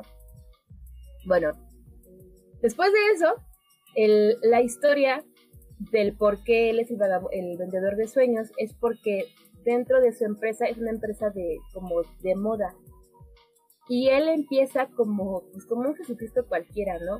Y empieza a decir que porque la industria de la moda siempre tiene a mujeres delgadas y él dice, incluso las mujeres robustas también pueden ser parte de la moda, pero nosotros hemos dado ese estereotipo. Y pues no, o sea, todos los de, los de moda, incluso el de la empresa se queda, o sea, güey, ¿por qué estás diciendo eso? O sea, ¿por qué estás diciendo todo ese tipo de cosas si, y se van contra el psicólogo, porque le dice, güey, tú trajiste este tipo, o sea, no manches. Y él se queda, a ver, aguánteme tantito, ¿no? Entonces él hace una junta y les dice, hay que, o sea, quieren ser los mejores vendedores, vamos con un señor que sabe muchas cosas y sabe más allá de lo que te han enseñado en la escuela. Y dicen los empresarios, ah, pues vamos. Entonces van por la calle caminando y llegan al Bronx donde está viviendo él. Y todos se quedan, ¿y la junta? ¿Y el auditorio? ¿Dónde está? Y le dice el, psicólogo, pues aquí está, espérenme. Y ya le habla y sale pues igual con su, con su abrigo, con su bufanda así ya todo, todo cansado, ¿no? Todo, todo este, sucio. Y les dicen, o sea, es una broma, ¿verdad? Y le dicen, no, lo que pasa a él es que él es de los mejores vendedores que, que, que, que yo conozco. Entonces les empieza a dar una cátedra bien bonita de cómo ser un vendedor, pero deja a un lado toda la, el mercadeo y el dinero, o sea, se enfoca más al, humano, con un discurso tan bonito que si pueden véanlo. Entonces, después de, todo eso, empiezan a, a, preguntarle, ¿no? O sea, ¿tú quién eres? O sea, ¿por qué te dedicas a esto? Si no ganas ni un peso. O sea, realmente, o sea, no ganas ni un peso. Y sé, pues, ¿por qué no me, hubiera gustado hacer eso desde hace mucho, no? Y en la historia del por qué él es así, resulta que él, el vagabundo, era un empresario que nunca tenía, tiempo para su familia, que nunca tenía tiempo para hacer, o bueno, para estar sí, en contacto con sus hijos, con su esposa. Y le, en, un, en, esa, en un momento él llega a la casa con su esposa y con su hija y la esposa pues, estaba, estaba molesta y le dice, es que tú otra vez faltaste al, al partido de tu hija. Y dice, es que tuve trabajo, es que tú siempre tienes trabajo. Entonces va con la niña de 8 años y le dice, no hija, perdóname porque tuve trabajo y pues, no, no pude. Y le dice la niña, es que tú nunca tienes tiempo para mí. Y el, el, el, el vagamundo le dice, ¿sabes qué? El, fin de semana nos vamos a ir a de vacaciones, ¿no? Bueno, está bien, ¿lo prometen? Sí, lo, lo, lo prometo llegan a, pues se ve que están en el, aeropuerto y ya cuando iban a, tomar el vuelo, llega una, una, llamada al vagabundo, bueno, en ese entonces no, al, vagabundo, y le dice su hija, ¿pues tienes que contestar? Y dice, pues sí, es que tú lo prometiste, pues lo siento hija, pero es que no puedo. Y le dice, pues sabes qué, o sea, váyanse y yo, yo los alcanzo después. Y le dice la, la, la esposa, o sea, no manches, quedamos en algo, ¿no? O sea, váyanse y los alcanzo después. Bueno, se suben al avión, se ve que el tipo está en el teléfono peleando, quizás explota. Sí. Ve como el avión explota. Y la cara del tipo es como de, güey, ahí va mi familia, o sea, mi esposa y mi niña. Y desde ahí dan a entender que dijo, yo no quiero nada de negocios, yo no quiero nada de lo que conlleva, y pues bueno, me voy a hacer vagabundo. O sea, ya para qué tengo una, una vida si ya no la tengo. ¿Para qué quiero una vida no la tengo? Va, bueno, está bien. Pasa el tiempo y se dedica a, pues, a vagabundear y todo, pero siempre en el discurso de que la familia es primero, de que nunca dejes para el final a, la familia, a, a, los amigos, porque todo lo que aprendió durante el duelo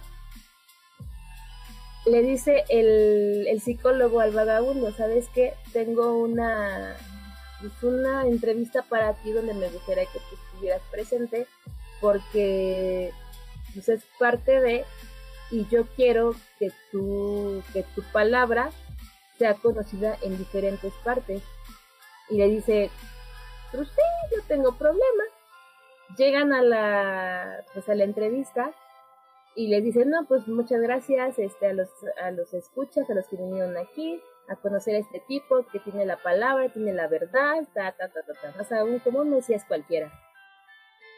Y llega el director, el socio de este, del psicólogo, y le dice al vagabundo, gracias, lo abraza y en silencio, bueno, en el oído le dice, va a empezar tu promoción como vendedor de sueños y aparece en una, en una pantalla la historia de cómo llegó a ser vagabundo. Y en la pantalla está la historia de que era, después de que se murió, de que se, vaya, su, su esposa y su hijo murieron, pues tuvieron a, le dio como un tipo de esquizofrenia, como un tipo de, de, de psicosis, donde tuvieron que inyectarlo, tuvieron que drogarlo, tuvieron que, pues quitarlo de la, de la parte, este, pues vaya, la realidad. Y de ahí él decidió dejar todo, vender todo, regalar todo y hacerse un, un vagabundo cualquiera. Y le dice, por eso es que estoy así, por eso es que no voy más allá de lo que la gente puede, puede ver, porque es lo que yo quiero, o sea, lo que no me hubiera gustado ser. Entonces, pues, por eso es el vendedor de sueños, porque solamente es lo que vende lo que la persona quiere escuchar, de acuerdo a la experiencia. Pero como todos quieren escuchar que vas a ser feliz, que echarle ganas, que esto, para él, para él es muy fácil.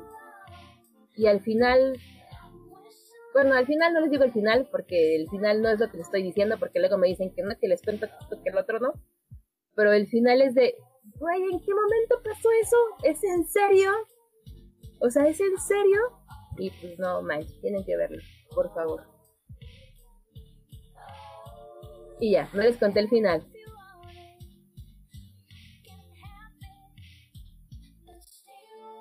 Muy bien, yo creo que sí la voy a ver.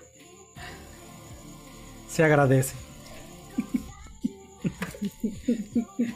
La ves y me dices qué te pareció. Muy bien, el vendedor de sueños. Entonces, sigamos. Suena bien la película. Eh, a ver, ustedes dos vieron esta. Chris Watts, Confessions of a Killer. Eh, el título en español es. Díganme cuál es el título en español. Confesiones de un asesino de Christian Watts. El caso Watts. Eh, El padre Caso sí, Watts. asesino El padre o algo asesino. así. Ajá. Caso Watts, el padre asesino. Ok. Bueno, A a ver, ver. yo digo que primero Fonseca. No, porque tú la viste. Sí, tú, tú la pusiste, No, güey. sí, sí. Así que. Ah, no, sí. Sí, pero, vi. pero es que. No, no, no, no. Empieza. Bueno. A ver. A ver. Es que esta era la parte donde te digo que la quería atar un poco a la primera película de la que comentamos y que se estaban quejando. En pocas palabras, yo podría decir, este, bueno, no sé si, si realmente Fonseca se vaya a animar a terminar de ver la del Cien Pies Humano y no sé Pues si... Sí, la voy a ver. Bueno, por, por eso dije no sé. Y no sé si el panda ya la vio. Eh, la premisa de esa película de la de Cien Pies Humanos 3 es que ya el sistema judicial no funciona. El alcaide de la prisión está harto de que no lo respeten, aunque es un sádico de lo peor, aún así no infunde el miedo que él quisiera y a la vez él vive muerto de miedo por lo que le puedan hacer. Bueno, entonces ya esa eh, lo ligo con esta película. Ay, cabrón, porque si en algún momento cuando eh, este, el negro albino recomendó el documental de, ay, que eran los testimonios de Miguel Fernández o algo así, una película bastante, un documental muy crudo, una serie muy cruda de todo lo que le hicieron a este niño. En esta película, híjole, no sé.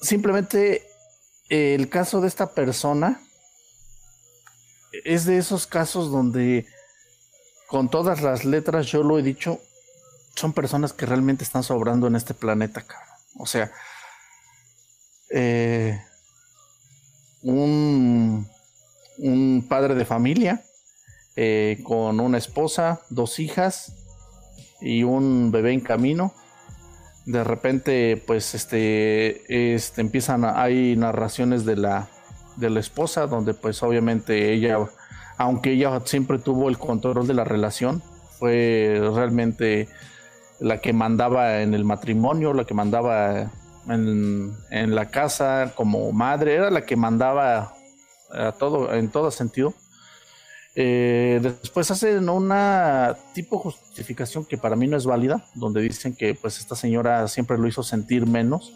No creo que sea justificable. El chiste que este tipo, pues, lo típico, ¿no? En algunos casos empieza a buscar, encuentra a otra persona y empieza otra relación. Durante la mayor parte de la película, obviamente, él este, niega porque desaparece la esposa y las niñas según tuvieron, eh, él argumenta que tuvieron una pelea y desaparecieron, eh, pero se empieza a ver sospechoso durante toda la trama porque pues no lo ves que esté sufriendo.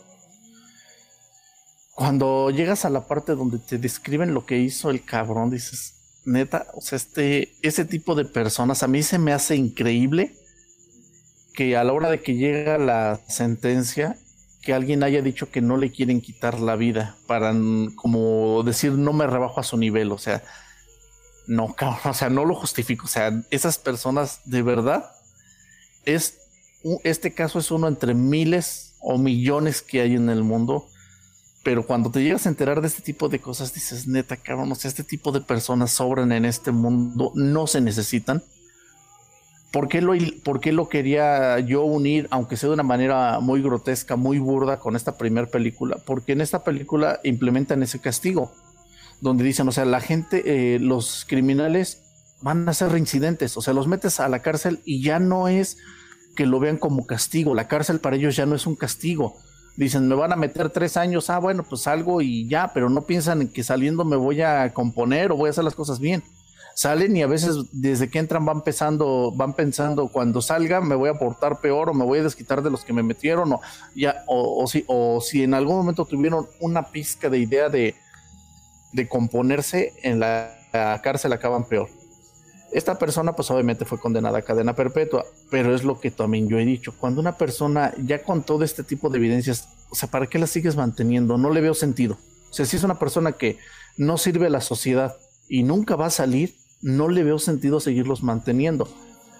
Entonces, eh, ese es el castigo que idean en la película primera, donde por eso los unen uno con otro y allá su justificación es los que tienen menos tiempo van en la parte de hasta atrás del 100 pies.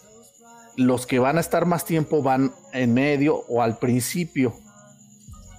Entonces, Gracias por contarme la película, Nava. de, todas, maneras, de, todas, maneras, no te pierdes nada, nada esencial y no, es, y, no es, y no es el desenlace. No es el desenlace. Eh, entonces, si lo analizas, eso, esa era la parte que yo decía. No es que le busque un sentido o una lógica a esa primera película. Lo único que rescato es que sí, de verdad, no digo que sea lógico que se implemente ese tipo de castigos, pero sí hace falta algo que de verdad logre disuadir a la gente de que los crímenes que van a cometer realmente van a traer consecuencias. O sea, a este cabrón lo ves hasta que lo quiebran de una manera ya al final, ¿cómo, cómo lo quiebran para que haga la confesión de lo que hizo? Y donde primero está la negación, después el culpar a, a su ex esposa o a su esposa en ese momento. Y ya cuando acaba realmente confesando todo lo que hizo, dices, ay cabrón, eh, creo que ahí les puedo decir eh, para que comprueben que sí tengo sentimientos. Porque. Hijo, sí me, sí me revolvió algo en mi interior cuando hacen la narración de lo que le hizo a sus hijas, cabrón. Y donde narran que él dice, que la niña le decía, es que no, papá, ¿por qué lo haces? O no, papá, no lo hagas. Y ves que son niñas de 3, 4 años, dices, neta, cabrón, o sea, neta, tuviste el pinche corazón de hacer eso, cabrón. Y pues su justificación es no sabía lo que estaba haciendo para mí eh, con esas personas, aunque dicen que hay, ahorita lo va yo creo que explicar Fonseca, donde dicen que hay lagunas, que hay justificaciones, que la ira y demás, o sea, no, realmente siempre estás consciente de lo que estás haciendo. Entonces, realmente la sociedad se está yendo al carajo y te das cuenta de verdad que este tipo de personas sobran y de verdad hace falta modificar nuestro sistema judicial de una manera que de verdad, de verdad sea lo que debe de ser, que dé miedo que tus acciones te lleven ahí, cabrón, porque este tipo de cosas de verdad que no pueden seguir pasando. Pues sí. La voy a buscar. La, voy a la parte que a mí me, me causó mucho, mucho ruido fue la parte cínica, ¿sabes? Cuando le dice, entra a, al este, ¿cómo que le pusieron? De las mentiras, desde las mentiras, el polígrafo. Polígrafo. Polígrafo. Y le dice todavía, a ver, si tú llegas y te conectamos el polígrafo y mientes, se va a ver aquí. Y le dice él, el problema yo soy libre. Y le dice, mira, por segunda vez, si tú mientes, en el polígrafo se va a ver así, así, así. ¿Seguro que no tienes nada que ver con la muerte de tus, de tus hijas? ¿No? ¿Todo bien?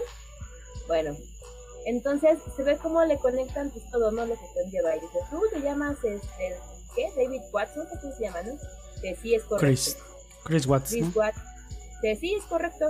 Ok, ¿tú tuviste que ver algo en la muerte de tu esposa? No. ¿Tú tuviste que ver algo con la muerte de tus hijas? No. Y pues ya se ve cómo pasa la, la prueba y sigue, ¿no? Como la, la, el episodio de, la, bueno, la, la película. Y en eso cambia, o sea, gira un poco y regresa la misma tipa que le hizo el examen del polígrafo y le dice, yo te dije que si tú mentías, esto iba a pasar y mira, ¿por qué estás mintiendo? Y es cuando ya no pudo sostener más la mentira y dice, quiero hablar con, con mi papá. ¿Tu papá? ¿Tú eres papá? ¿Por qué era con papá? Entonces cuando llega el papá, y pues sí le dice, la, verdad es que primero dijo, como, como dice este Dani, es que tuve la, mi, mi esposa, discutimos, se llevó a las hijas, ya no supe, o sea, realmente que la, la culpa pues es de, de, de mi esposa. Dice, pues no, realmente no. Y aquí lo, lo interesante es que Chris Watts, dentro de su psicopatología, ¿tiene lagunas? No. Lo que pasa es que su cerebro tiene una estructura diferente a un cerebro normal. Su amígdala, todo lo que conlleva su amígdala, su, su parte frontal, está de una manera conectada, de una manera diferente. Donde un psicópata ve las cosas de una manera normal. ¿Por qué? Porque te das cuenta es manipulador, incluso es agradable. O sea, cuando llega la policía es como de pobrecito. O sea, hay que comprenderlo porque su esposa y su hija están desaparecidas. Entonces, una parte, una característica de los psicópatas es que son aduladores, son carismáticos, en verdad tienen la, la palabra correcta para que tú estés de acuerdo y te guste lo que estás oyendo. Tienen una manera de no demostrar emociones, como lo dice este, bueno, como lo dice este, este tipo, ¿no? Cuando le dicen, oye, es tus hijas, ah, sí, van a aparecer un día, ¿no? Como tu güey, o sea, son tus hijas, son, es tu, esposa, o sea, qué demonios, ¿no? Y es cuando ya le empiezan a, preguntar, oye, tus hijas no aparecen, esposa no aparece y yo te veo como si nada es cuando empiezo a, cuando empieza a fingir de que no se me duele y medio llora, medio no, pero pues no realmente todo es la manipulación. Entonces no es que haya lagunas, no, es que ya su cerebro está codificado de una manera en que lo que ellos hacen es, es normal, es correcto, está bien.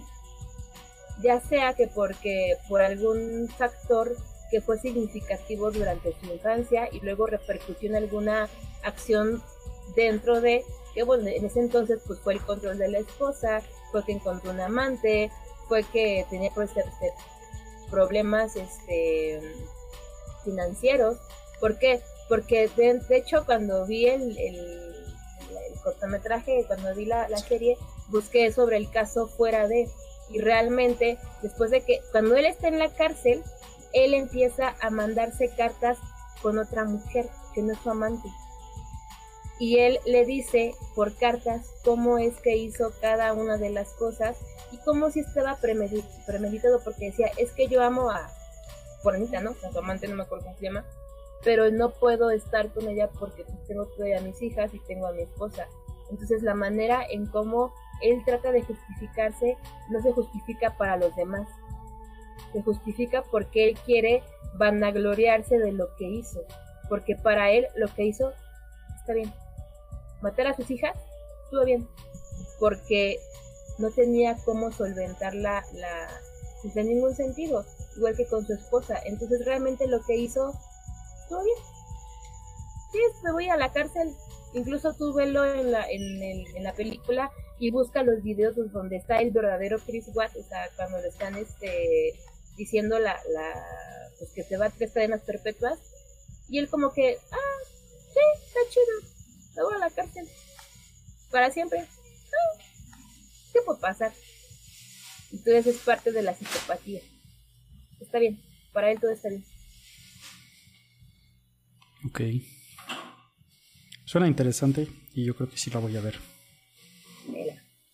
Sí, eh, hay partes donde, te digo, sí te remueve demasiado la- las cosas y creo que te pega más eh, cuando tienes hijos.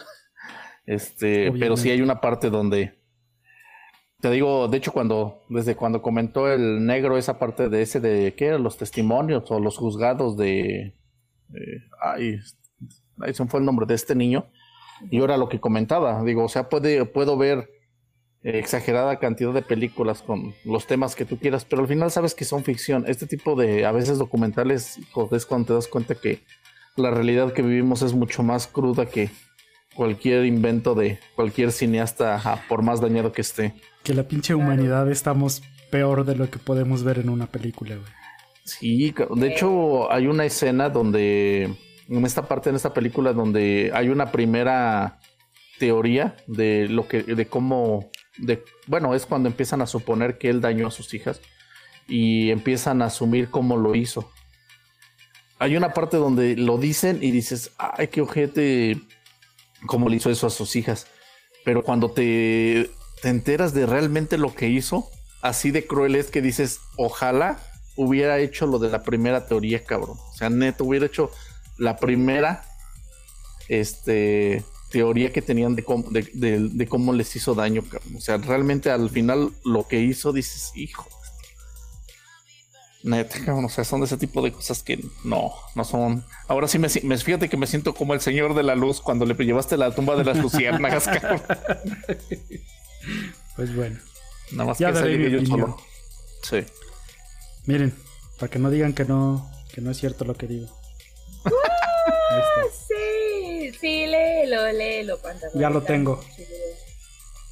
Sí. Ah, yo no ¿Ves la pensé- facilidad de estas cosas?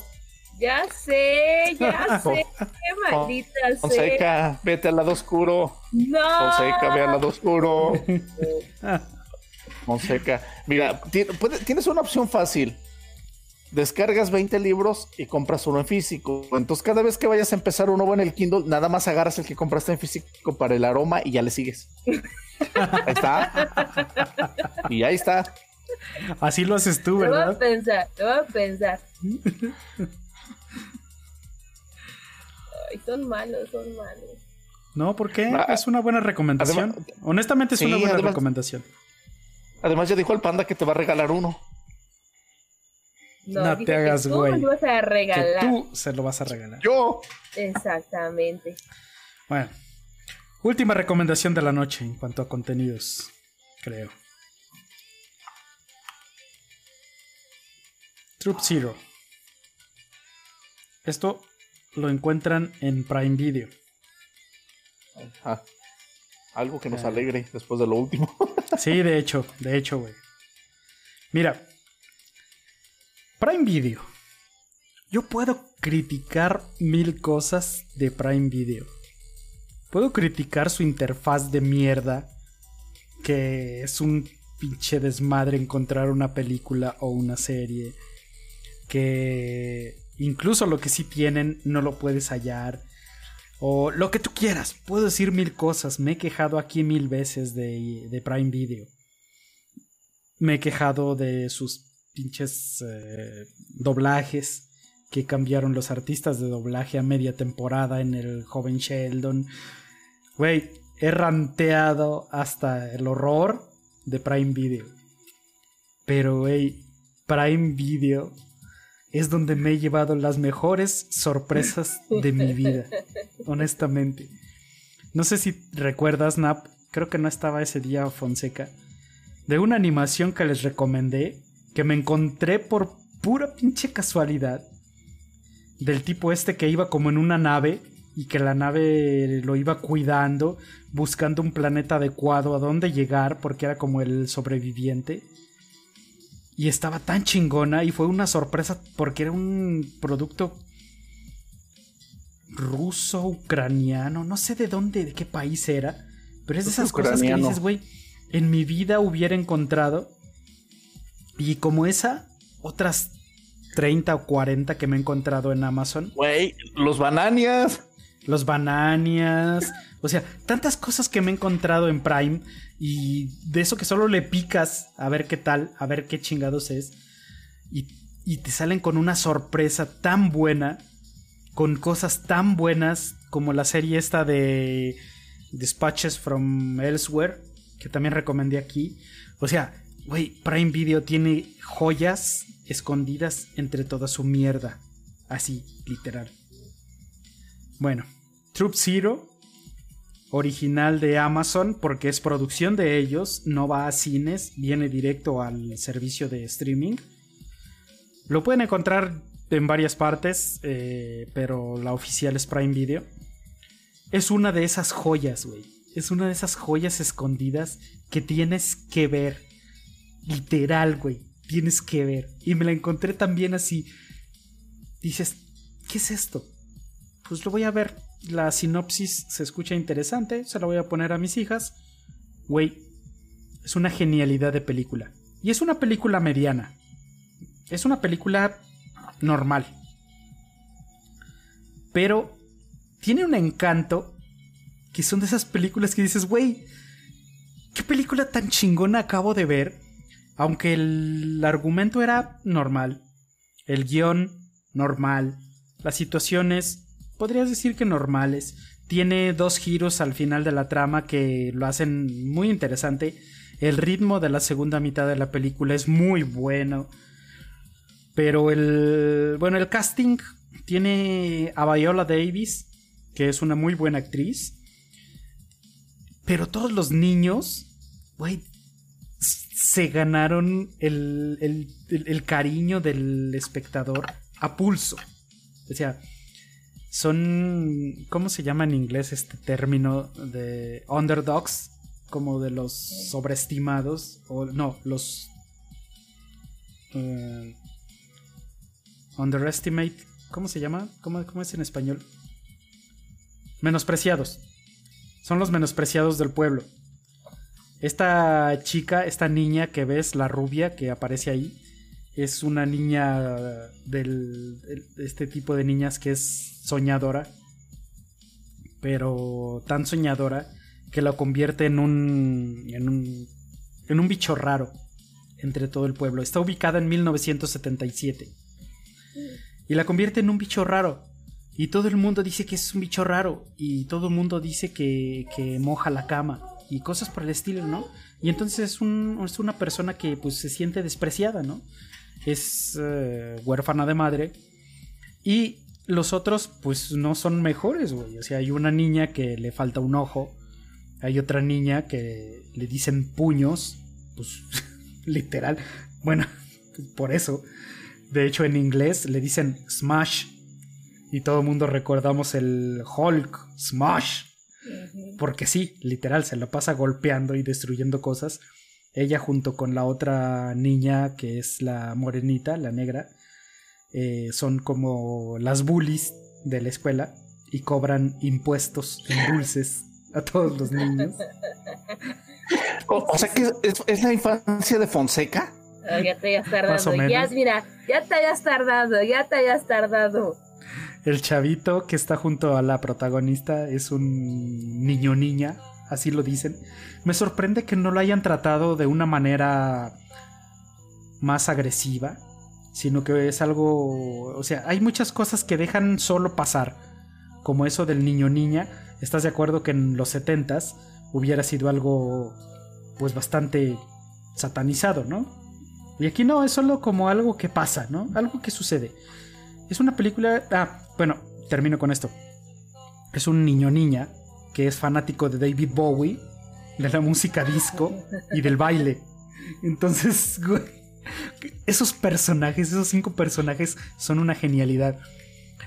Y eh, hace que la, la, película es un poco permisible, permisiva, perdón, en ciertos aspectos. O sea, deja pasar cosas que dices, ay, esto sí, como que no les creo tanto pero te da igual.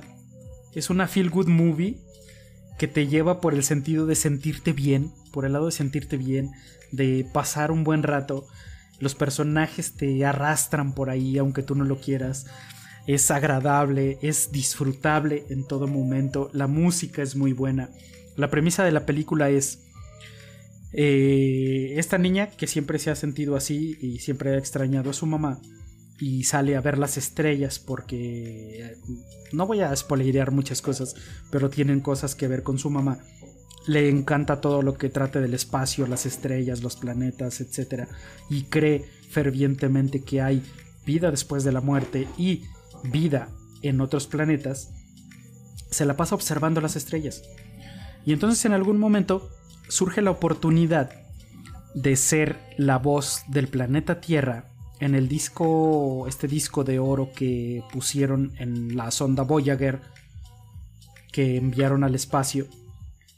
Y entonces para lograrlo tiene que estar en un grupo de, ¿cómo se llama en inglés? Beardy Scouts, que es como el equivalente femenino de los Boy Scouts. Pero pues obviamente ella no es del tipo y las chicas que sí son de los de las Beardy Scouts son las pedantes de primera y obviamente no la aceptan. Entonces ella forma su, propio grupo con todos los inadaptados del, de, o que llega a conocer que están cercanos a ella en la escuela. Y se trata de eso, ¿no? De su lucha y de su crecimiento para lograr eh, tener este equipo, este grupo, y para lograr llegar a competir, para poder plasmar sus voces en este disco que se envió al espacio para perpetuar sus voces y que lleguen más allá de, este planeta, para llegar muy lejos, ¿no? Ese es su sueño de ella y es su lucha. De pronto pues necesitan a alguien que sea como su mentor y es Viola Davis con un personaje muy bueno que es una mujer negra eh, completamente defraudada por la vida, defraudada por ella misma, una mujer que se empeña en decirles a los niños que no pueden conseguir sus sueños, que no pueden llegar más allá de lo que el destino les tiene, les tiene deparados. Y pues oh sorpresa, ¿no? Ellas se encargan de demostrarle que está equivocada, ¿no? Que la vida no es realmente así. Los dos giros del final no los voy a, decir aquí, solo puedo decir que el primero de los giros sí te dice, güey, yo pensé que iba a ser una película con un final feliz y no, o sea, el final no, no está tan chido, aunque el giro es muy interesante. Y el segundo de los giros ya dices, bueno, fue para complacer un poco al público, pero está muy bien manejado, está muy chingón. Y en el primero de los giros, eh, su participación en el festival este que hacen está genial. Y sobre todo a los que les gusta la música, lo van a disfrutar muchísimo. Solo diré que implica la rola de, David Bowie, de eh, Major Tom. ¿Cómo se llama esta rola? Que dice Ground Control to Major Tom. Ah, la de ¿Cuál es el título? Ah, se me olvidó el título. Bueno, pero es genial.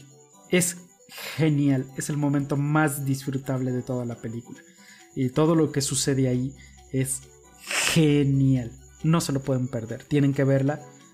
Es de esas recomendaciones que dices, no es la película que te va a cambiar la vida, pero es una película que tienes que ver. A huevo. Muy, muy, muy buena. Así que ahí tienes, Snap tu recomendación para que se te quite el mal sabor de boca. Tienes que verla, tienes que ponérsela a tus niñas. Muy chingona.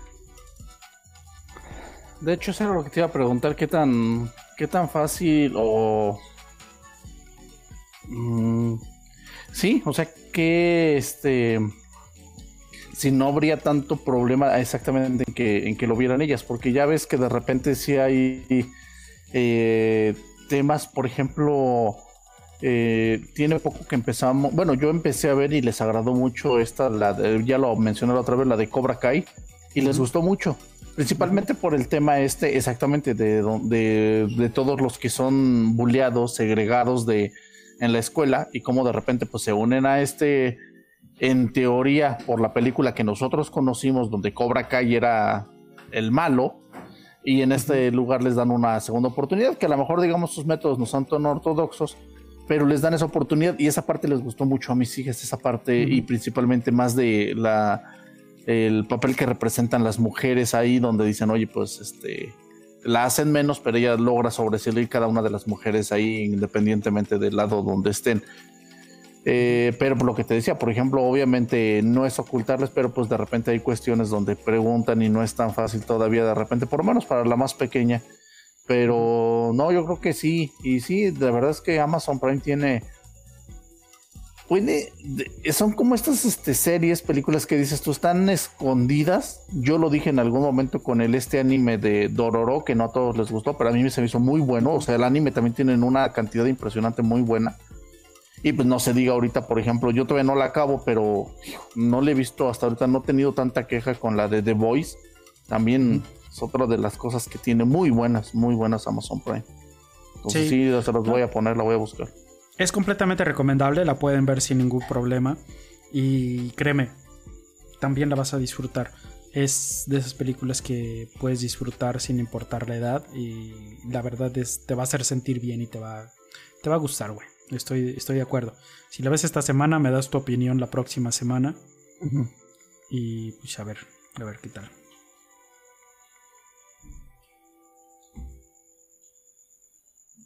La canción. Se llama algo así como Odisea del Espacio, una cosa. Space Oddity, así es. De hecho, vamos a ponerla para aprovechar. Está muy buena. Sí. Te van a censurar. No, porque está como fondo. Solamente lo pones 15 segundos y ya. Así es. Sí, está como fondo y no, no tenemos problema en ese aspecto. Relájate, relájate, Dani, por favor. Bájale a tu desmadrito. ya no voy a decir, ya no voy a decir nada, todo, todo les ofende. O sea, ese meme que mandaste al grupo, todavía lo tengo bien guardado, ¿eh? Como tip. Ahí está de fondo. ¿Cuál? Escucha el fondo, escucha el fondo. ¿Sí se escucha? Muy bajito. Ahí está.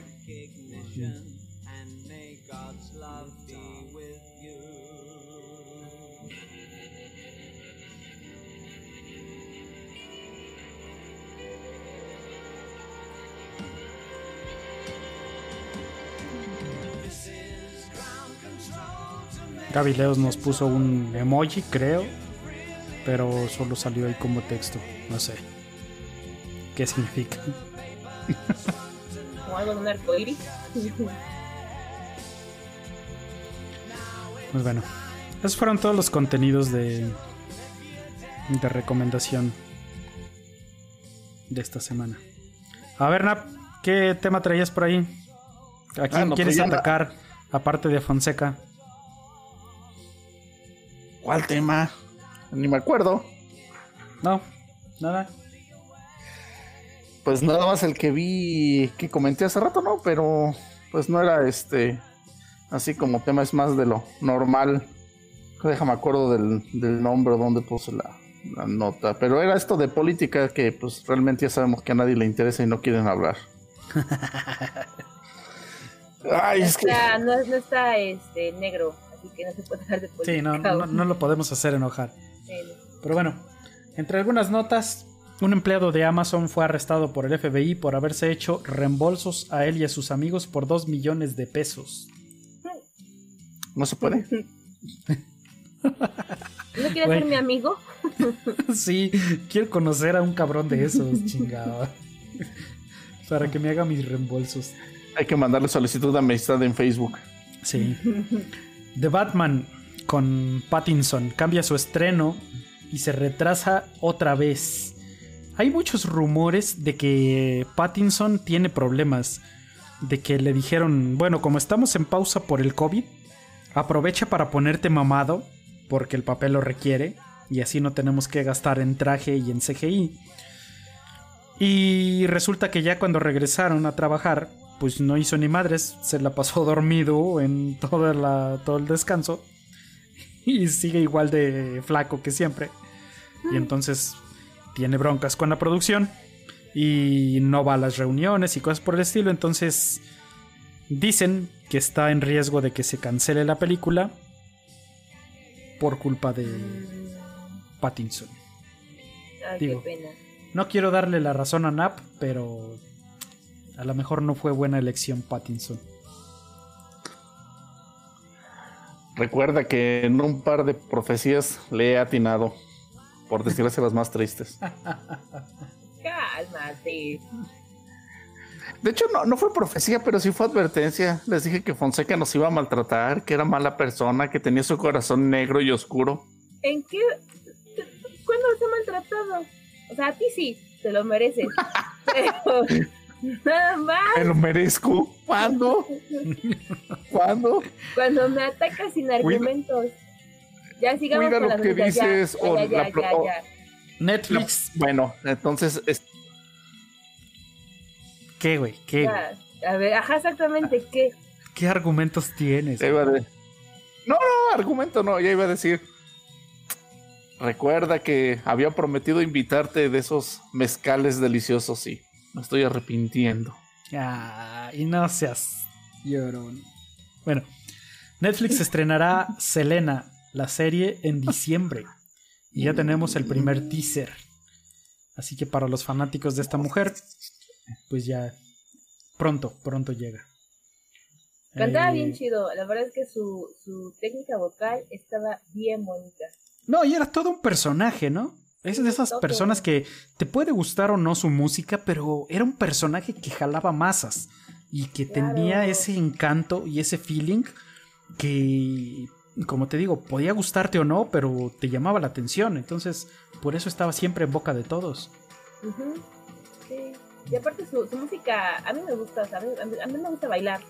Entonces sus canciones como La Flor, el apartamento de las cinco, o sea, es padre, es padre.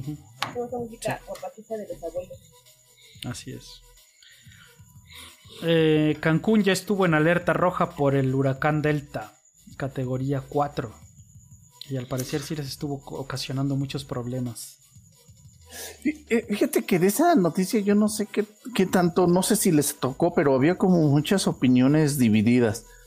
Me tocó ver gente donde primero, de hecho, la primera nota que escuché era que era categoría 5 y mucha gente decía que no era cierto. Que cuando llegó o tocó tierra, que se degradó de golpe a categoría 2 y creo que tormenta tropical y algo normal. Pero a mí lo que me hizo ruido, y no sé si les tocó ver una, una imagen que andaba rondando en internet, era el refugio o el, sí, pues el refugio le puedo llamar, este que tenían en el hard rock y a toda la gente ahí amontonada, entonces, entonces sí viene algo muy grave. Artistas y gente que decían, oye, pues yo como turista me sacaron de mi hotel, que porque era de los que podían recibir más daño, y los hoteles donde nos recibían acabamos pagando más de 3 mil pesos la noche porque pues no teníamos a dónde irnos. Y mucha gente donde dicen, no es cierto, o sea, llovió bastante. Eh, de hecho, me tocó, este, hace rato yo les comentaba que había tardado en llegar, este, estuve un rato en el local y una persona me decía, yo tengo familiares allá y lo más que les pasó fue que se inundó su patio, su jardín, y me mandó fotos. De ahí en fuera no fue tan grave. Entonces, a veces es donde digo, neta, qué tanta información es real, qué tanto nos está llegando, porque vemos una información y a veces de personas que están ahí o que tienen familiares, te enteras de otras cosas. Pues bueno, yo no sé, güey. Pero yo sí vi la imagen de Javier a la Torre Ah, sí. que les envié. sí. ¿Qué dices? Güey, Sí. ¿Por qué TV Azteca hace eso y manda a su presentador de noticias principal al ojo del huracán? Donde se ve que el güey casi se lo lleva el aire, la lluvia y lo golpean los pinches pedazos. Me recordó a los Simpson, güey, a no sé cuántas cosas. Dices, ¿por qué hacen eso, güey? Tan necesitados están de rating que tienes que mandar a alguien a partirse la madre, que no se escucha ni lo que dice, para mostrar la fuerza de un huracán, güey. De hecho, así se, así se llama ese capítulo de Los Simpson, ¿no? Hasta le ponen la musiquita del huracán cuando está el reportero ahí todo volando, algo así. O el tornado, no me no acuerdo. O sea, no, no, no, no veo una razón más que elevar el rating para mandar a tu reportero principal a ese lugar a que se le parta su madre en el huracán. No, no, no. No sé, güey, pero es, es genial. Decía Yo más plausible, cuando ya pero- quieres correr a alguien. Exacto. es que, es, es que, güey, si lo, si lo analizas fríamente, ese güey tiene un chingo de, de tiempo en TV Azteca y supongo que si lo despidieran sería como con Chabelo, güey. No le acabas de pagar, entonces mejor que sea un desastre natural el que te ahorre el Se problema. convierte en accionista principal de la empresa, güey, si lo quieres Exacto. correr. Muy cierto. Bueno, aquí tenemos a alguien, José López dice que a Selena no, nada, que no le gusta. Bye. Es de los que no. La chingada. bueno, en una no- noticia no muy agradable, muere Eddie Van Halen, el legendario guitarrista y fundador de Van Halen, a los 65 años. 65 años, güey. A causa de cáncer. No mames, estamos bien pinches viejos. Yo escuchaba a Van Halen en mi adolescencia. Qué pedo. Yo también lo escucho y, o sea, no estoy tan tan grande porque tampoco soy una morrita, ¿verdad? Ese combato los No, pero es que yo recuerdo que lo escuchaba y estaba en su apogeo Van Halen y digo, no mames, qué pedo. Ya se murió, tenía 65 años. Ah, también tienes que aceptar que tampoco era una edad muy, muy grande. Sabes que el ritmo de vida de los músicos no les deja nada bueno. No, ay, No, de hecho, ay, de hecho duró bastante, ¿eh? No, pero para ser de estos músicos de los 70s, 80s, donde sí el ritmo de vida de un rockstar como ellos, obviamente sí te llevaba a decir, este güey tiene que morir joven. Y para que haya llegado a los 65 años, güey, aparte de este güey, el baterista de los Rolling Stones, Es lo que les iba a decir, exactamente. digo, porque este güey es inmortal. 75 Pero dices, no mames, pues sí llegó bastante lejos. Son 65 años, güey. Con las pinches vidas que se dieron de sexo, drogas, alcohol y lo que se atravesara. 65 años son muy buena vida. No mames. Sí, de hecho, Eh, creo que, no sé si lo comentamos aquí, este, en algún momento el, no me acuerdo si es documental se- o película, creo que sí es como serie, es, este, película documental, la de The Dirt, si no me equivoco, creo que se llama, la de Motley Crue, Además, ¿Y Crue, sí. te, re- te refleja, creo que muy poco, pero te da una idea de realmente cómo se daban la vida, porque por ejemplo, ves la película de Bohemian, Bohemian Rhapsody, la de este, ay, no sé cómo se llamó, la de la otra de, creo que Elton John, ¿no? Rocketman. Sí, Rocketman. Y eso lo tratan con mucho respeto, muy tranquilo. Y la de Motley Crue realmente también sé que es muy, es una pizca de lo que debió de haber sido sus vidas. Pero neta, que no sabe cuando ves cómo los vetaban de los hoteles, del desmadre que hacían de aventar cosas por la, por las ventanas, el hecho de toparse a Ozzy Osbourne y en lugar de decir, oye, pues este güey como que ya es uno de los íconos, no, se juntaban y hacían más desmadre todavía la vida que llevaban. Dices, neta, o sea, sí era un ritmo de vida muy cabrón, muy, muy cabrón. Así es. Disney Plus llegará el 17 de noviembre de forma oficial a México y por lo tanto significa que todas sus películas y series van a desaparecer de todo el resto de plataformas. Así que si tenían algo que ver o si disfrutan mucho alguna película de Disney, Pixar, Star Wars o cualquiera de sus franquicias como Marvel, véanlas ahora o paguen Disney Plus cuando llegue a México. Star Wars. De hecho, creo que tengo pendiente, bueno, yo no. Este, creo que mi esposa no ha visto y quiere ver la de Capitana Marvel que está creo que en Amazon Prime. Solo dice que se va, apure, si no. Pues sí. Sí, la verdad, si la quieres ver sin pagar en Sí. Disney Plus, sí. Bueno, viene una nueva serie, un nuevo spin-off de The Walking Dead. Se llama World Beyond. Eh, no sé de qué va todavía, pero pues bueno, está levantando mucho hype ahora. Ya veremos después qué onda. Yo honestamente le perdí el gusto a The Walking Dead en la temporada 8. Acaba de terminar, creo, la serie. Mm. Como ya ¿La conozco el final de la novela gráfica, no me voy a molestar en ver el final de la serie. Fear the Walking Dead también me perdió, así que no sé qué onda. Y este no sé si lo voy a ver. De hecho, no sé si termina porque creo que está ahorita la 10, si no me equivoco. Yo he visto creo Sí. que hasta la 9. La 10 no la he visto. Hijo, es que de repente, bueno, ya como dijiste que no la vas a ver, pero sí hay una escena donde eh, sabes que todo gira de una o de muchas maneras alrededor de Rick Grimes.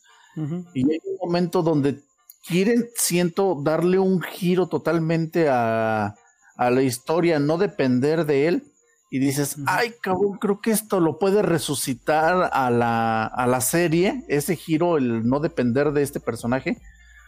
Y te llevas un chasco cuando al final de temporada te hacen un, un final donde dices, definitivamente sí dependen de él para todo. Definitivamente. Entonces, como dices, tú te llevas. Yo, esa, de- cuando tú me dijiste que ya la había, este, ya eran demasiados, y sí eran demasiados ya capítulos, pero creo que sí hubo un lapso en el que no encontraba nada buen- bueno que ver y descargué, creo que sí toda la temporada, o, está, o la subieron a Netflix de golpe, no recuerdo. Y fue como me puse al corriente, pero la 10 no he visto nada. No, no he visto nada. Mira, te soy honesto. Yo vi el final de la serie en la novela gráfica. Me gustó el final, a pesar de que fue tan repentino como inesperado. Porque de pronto los escritores dijeron: Ah, chingue su madre, aquí se acaba la pinche novela gráfica y la chingada. Agarraron, dieron un pinche final, punto. Me gustó, no me desagradó, pero tal vez podría haber sido mejor. Y el hecho de que salieran luego en una rueda de prensa a decir, no, pues es que el virus llegó de- desde el espacio exterior a la Tierra y por eso se hizo The Walking Dead. O sea, algo que nunca explicaron en la serie ni en la novela gráfica. Fue así como un... Ah, no mames. O sea, se nota que hasta los escritores, hasta los creadores, les cansó la historia y ya solo dijeron, "Ah, ya, güey, es un pinche virus que llegó del espacio exterior. La chingada. O sea, no, me perdió. Muy cabrón. Entonces, ni modo. Eh, Netflix va a dejar de preguntarnos si seguimos frente al televisor cuando estemos haciendo un maratón. Gracias. Gracias. Oh, sí, es un desmadre eso de que, ay, chinga, ¿dónde está el control, carajo? Déjale Sí, pongo que todavía sé. estoy aquí. Todavía estoy despierto. gusta culposo. Es la, de, es la serie Friends. No, me Ajá. gusta un buen, un buen. Entonces es como la sexta, séptima vez que la veo. Y es como. Sí, que chocalas. Eso es todo. Sí, yo la he visto. como- honestamente, yo la veo como fondo, de- como ruido de fondo. Pero sí, cada año la veo una vez mínimo. Así de Sí, que a la hora de desayunar o antes de irme a dormir lo pones un episodio y ahora Y ya, sí, a mí me encanta. Entonces, sí cada tres capítulos, no es cierto, cada dos capítulos es. Sigue viendo. Es como, Dios, ya me la sé. Sí, no, es, es molesto. Es molesto. Sí, así es. El Congreso de Estados Unidos acusa a Apple, Amazon, Facebook y Google de prácticas monopolísticas. Pues claro, si son los cuatro que nos tienen en su bolsa en todo, toda la vida. Bueno, hay un nuevo cinturón de castidad inteligente para hombres, cabe aclarar. Pero oh sorpresa, es muy vendido, se llama Cellmate, pero tiene un fallo que se puede hackear para que cualquiera lo bloquee de forma permanente. ¡No manches! No quiero estar O sea, literalmente todas, las- todas las novias en, tóxicas, cuidado. entre las piernas de estos cabrones que tienen esa madre puesta y que un hacker se los bloquea. Y no se lo pueden quitar para ni madres, ni para ir al baño. De por vida. Es que, es que, güey, ahí está el dinero. Si hay gente que secuestra información, así de, ¿quieres ser libre, cabrón? Necesito tanta lana. Cáele. Ay, no. No, eso sí es de, de tiempos mafufos, güey. No más. Cañón. Pero es verdad, eso es lo, lo gacho, güey. En ese nivel estamos, los pinches hackers nos tienen en sus manos, güey. Oye, ahí aplicaría la de decir pues, literalmente que los hackers los tienen agarrado de las pelotas. Literal. Así es, puedes decirlo. Bueno, a finales de septiembre un grupo de surfistas alertó sobre los síntomas que habían experimentado tras practicar, practicar deporte en las costas de la península rusa de Kamchatka, como ardor en los ojos, garganta y luego fiebre, problemas de visión. Descubrieron que había en el agua algo que había quemado sus córneas. Eh, podría haber sido un caso aislado, pero después un equipo de buzos declaró haber detectado muerte masiva de animales marinos a una profundidad de 5 a 10 metros en una reserva natural de la zona. Entre ellos focas, ballenas, pulpos, erizos de mar, estrellas de mar, cangrejos y peces. Se sospecha que es alguna especie de pesticida que alguien con muy poca ética empezó a derramar en el mar. Los bueno. Simpson atacan de nuevo. ¿Dónde está el pez de tres ojos? Exactamente. En otra noticia, el Doctor Strange va a aparecer en Spider-Man 3, la película de Spider-Man 3. Esto hace pensar a todos los conspiranoicos del universo Marvel que viene el multiverso de Spider-Man. La siguiente película de Doctor Strange se va a tratar de precisamente eh, universos paralelos. Va a ser junto con Scarlet Witch. Y entonces ahora toma fuerza el rumor de que va a haber una película en algún momento de donde va a aparecer el Spider-Man de Tom Holland, el de Tobey Maguire y el de este otro güey, ¿cómo se llama? El otro que nadie recuerda. Andrew, Andrew Garfield. Garfield. Andy Garfield, algo así. Ajá. Algo así. Entonces que vamos a ver a varios Spider-Mans en película de action live, live action movie. Y va a salir el Spider-Man que les mandé, el Spider-Man Meteoro, Power Ranger. Eh, no creo. Oh, bueno.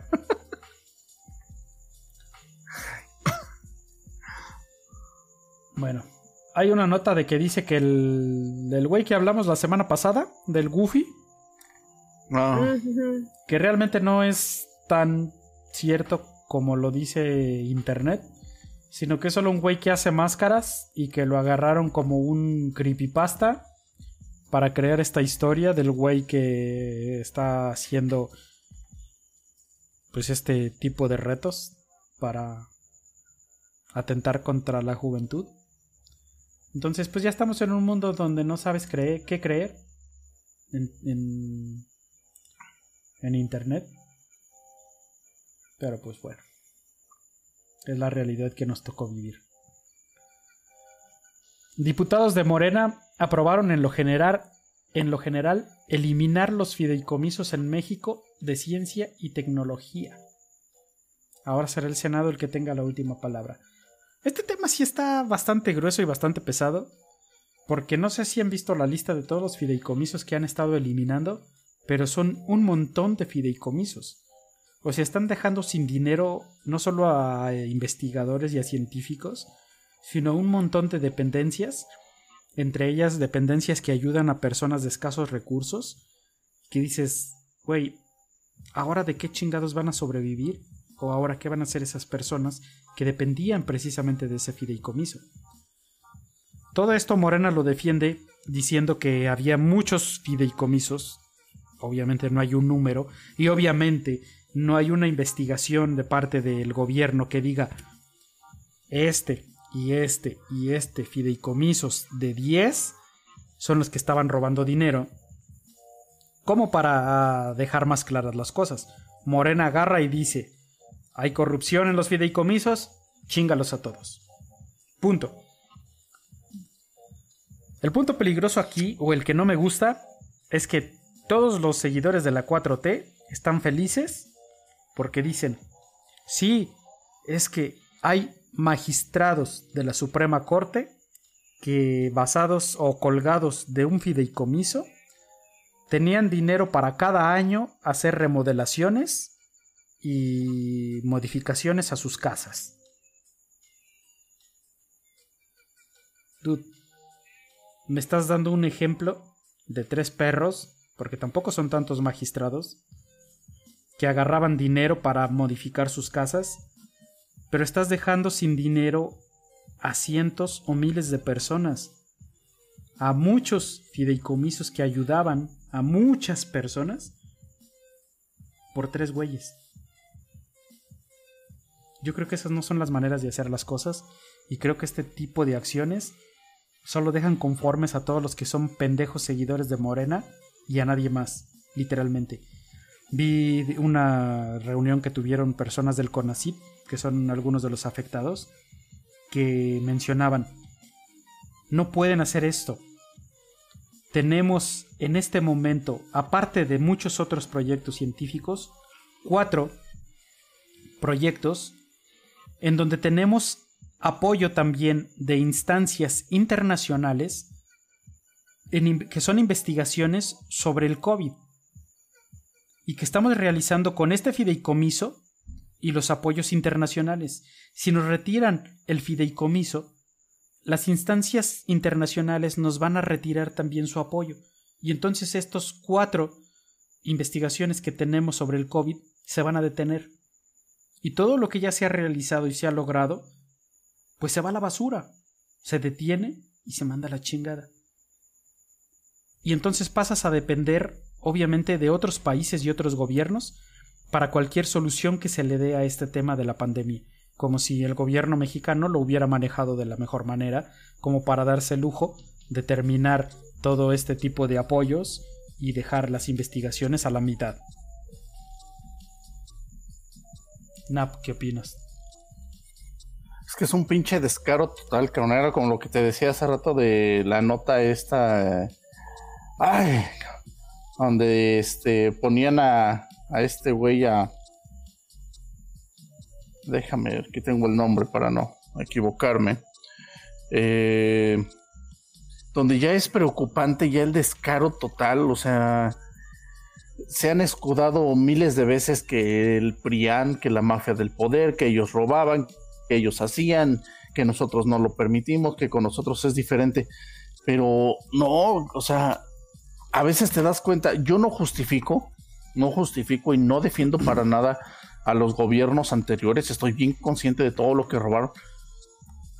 Tampoco digo que sea la forma correcta, como en algún momento, no sé si fue un diputado, un senador, donde dijo yo sí robo, pero robo poquito, pero hago cosas o cosas así, tampoco es la forma.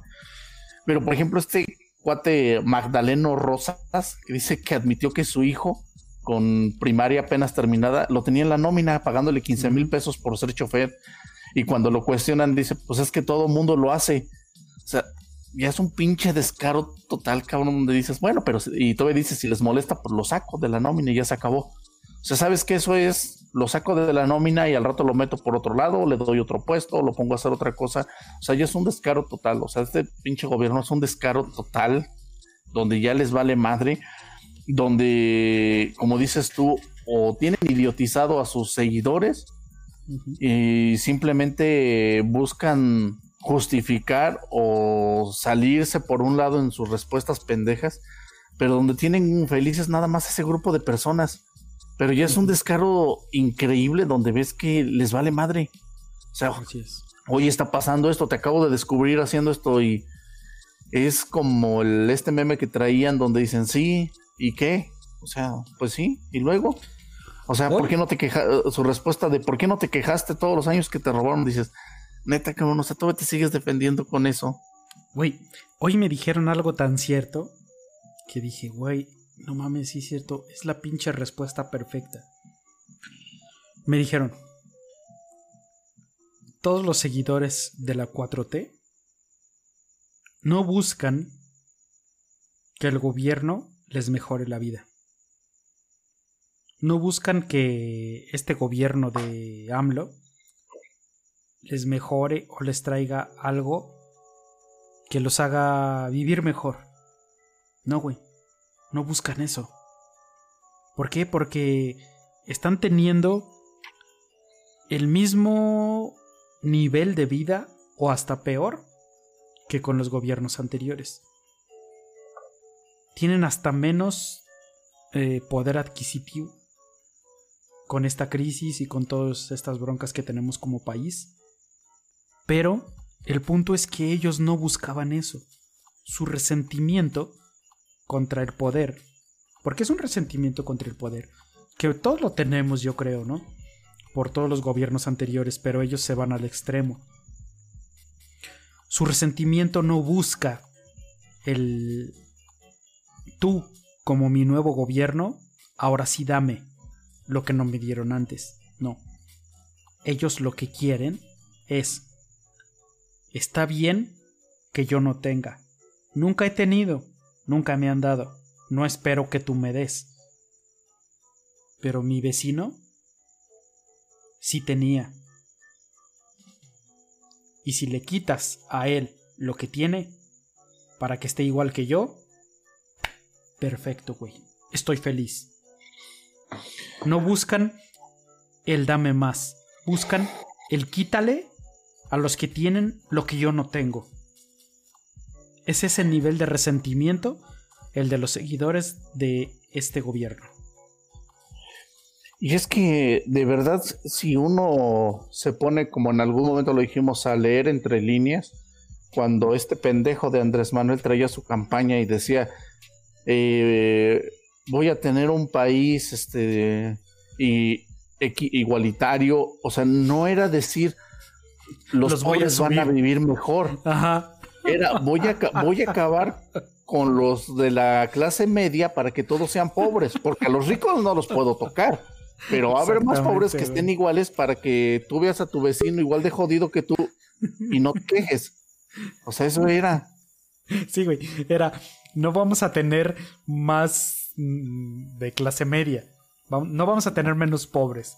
Vamos a eliminar la clase media y así solo tendremos a los ricos y a los pobres, güey. Que era su mundo ideal, los filos y los chairos. Así es. Sí, ese resentimiento sí está muy cabrón. Señorita Fonseca se lo perdió, pero decía yo que recibí un comentario que decía, los seguidores de la 4T no buscan que les den más de lo que les dieron en gobiernos anteriores, sino de que les quiten a los que tienen más que ellos para estar iguales. Ese es el nivel de resentimiento. Es como vi un meme hace rato que decía, perro cruza el, el, el estado para morder al dueño que lo abandonó. Dije, yo quiero ese perro. Sí, a huevo. Bueno, les tengo una nota final, ya para cerrar el programa. Hay una nueva personalidad en Internet. Una nueva personalidad que se conoce por varios nombres. Uno es un nombre de usuario que se llama Dogface208. También se conoce como el cholo de TikTok o el cholo de Instagram. No sé si ya escucharon de él o no. Pero el tema me interesa bastante por cómo un simple en esta en la actualidad un simple post en TikTok, Instagram o alguna red social te puede llevar a una fama que nunca imaginaste y hasta cambiar literalmente tu vida. Es increíble. Es de estos casos que honestamente son increíbles y son tan curiosos que si los viste desde el inicio dices, güey, no pensé que esta madre fuera a llegar a este nivel de fama y de mame y de hype o la palabra que le quieras poner. Dogface 208 se llama Nathan Apodaca. Es un mexicano que vive en Wyoming. Vive en una casa rodante. No tiene servicio de luz. No tiene servicio de agua potable. Para la mayoría de sus necesidades tiene que acudir a casa de su madre porque obviamente pues no tiene el agua potable. Y tiene su trabajo normal, ¿no? Como muchos, muchas personas en Estados Unidos que son X. Y de pronto, bueno, pues él tiene cuentas en TikTok, en Instagram, etc. Y de pronto sube en TikTok un post, como muchos otros que ha subido, porque no es el primero. Sube un post y comienza a agarrar tal fama y tal viralidad, tal viralidad, que se vuelve un rockstar de las redes sociales. Así, literal. Les voy a poner el post, voy a quitar la música de fondo para que escuchen el audio.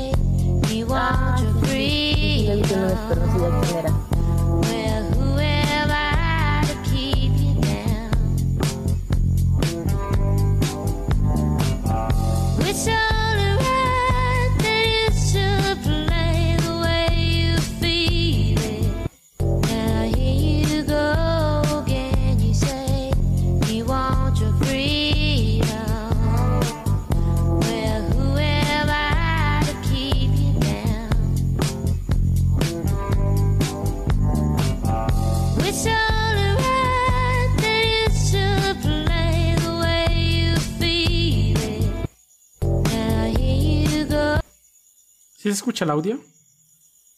Yo no, No, lo ¿verdad? escuché. A ver, déjalo pongo de nuevo. Espérame. Me di cuenta que no, no estaba compartiendo el audio. Ahí va. Now here you go again. You say you want your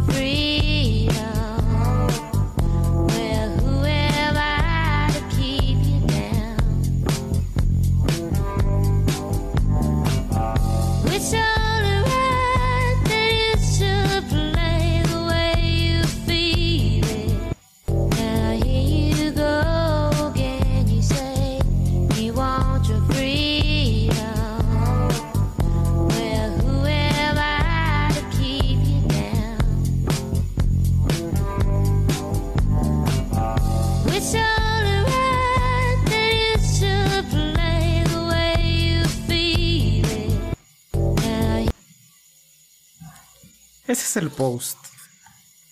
Es este cholo de TikTok y de Instagram en su longboard, que es esta patineta extra larga, viajando por las calles de su ciudad donde vive, con una botella de Ocean Spray, que es un jugo de arándanos, y cantando al ritmo de la, de la canción de Fleetwood Mac. Y pues disfrutando de su viaje, ¿no? Fue considerado el post más feel good o relajante o lo que tú quieras de Instagram y de TikTok. Y empezó a hacerse viral de una manera muy cabrona. Y la historia es que este güey viaja en su longboard, en su patineta, a su trabajo, porque no tiene otra manera. Literal, si vive en una casa rodante donde no tienes ni electricidad ni agua potable, pues tampoco puedes tener un vehículo, ¿no? Y entonces se comenzó a hacer viral de una manera Lleva a la fecha you want your freedom. 7 millones 870 mil y pico de reproducciones en Instagram, no en TikTok, Wow. porque salió originalmente en TikTok, sino en Instagram. Su cuenta de Instagram ya tiene a la fecha 1.8 millones de seguidores. Ya incluso es una cuenta verificada. Llegó a los niveles de poder verificar su cuenta como una celebridad. Por lo famoso que se hizo por ese post. Y mira que no es un... ¿Cómo se podría decir? No es un Instagramer o TikToker tonto. Sus posts son agradables. eh, normalmente es eso, ¿no? Él bailando o cantando al ritmo de, de la música de distintos tipos de canciones y de rolas y de lo que tú quieras.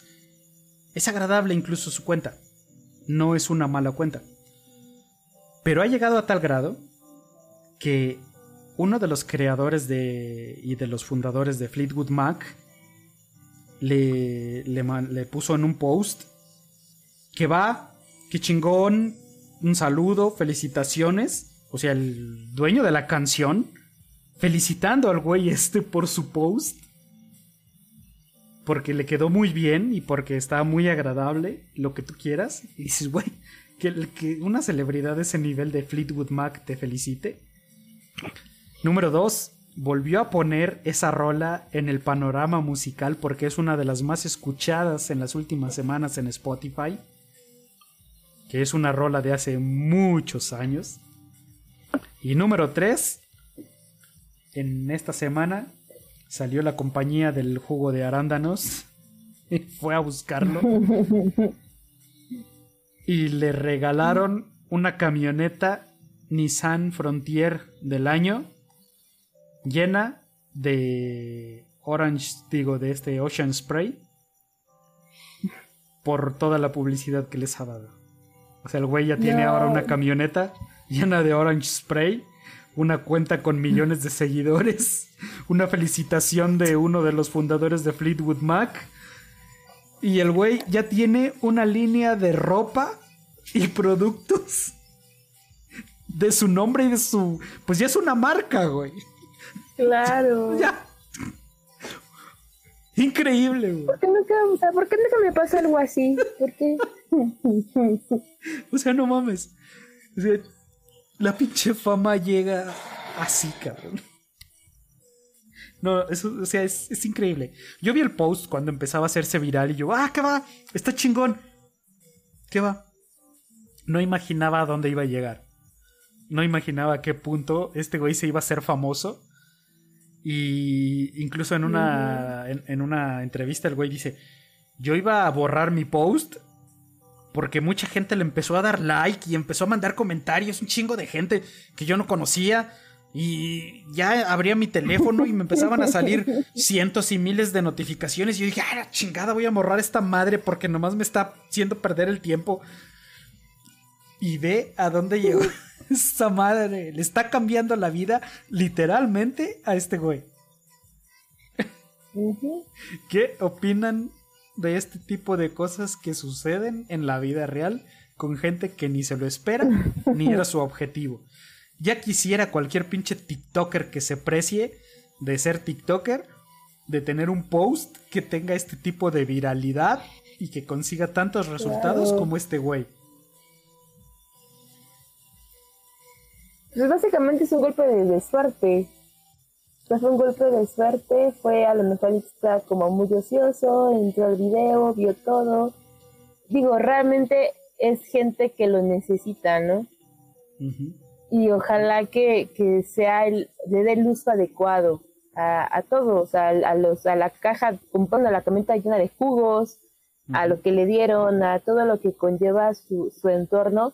Ojalá pudiera dar un, un giro de cómo se percibe a él mismo y cómo se percibe alrededor. Entonces, pues fue un golpe de suerte bastante, bastante chido, un golpe de, de suerte, este, pues agradable, porque realmente el video, pues sí, o sea, yo lo, o sea, lo, lo veo y es como, pues, me gusta, lo disfruta, cómo canta la cancioncita, o sea, es bonito, entonces, me gusta y qué bueno que le pasó.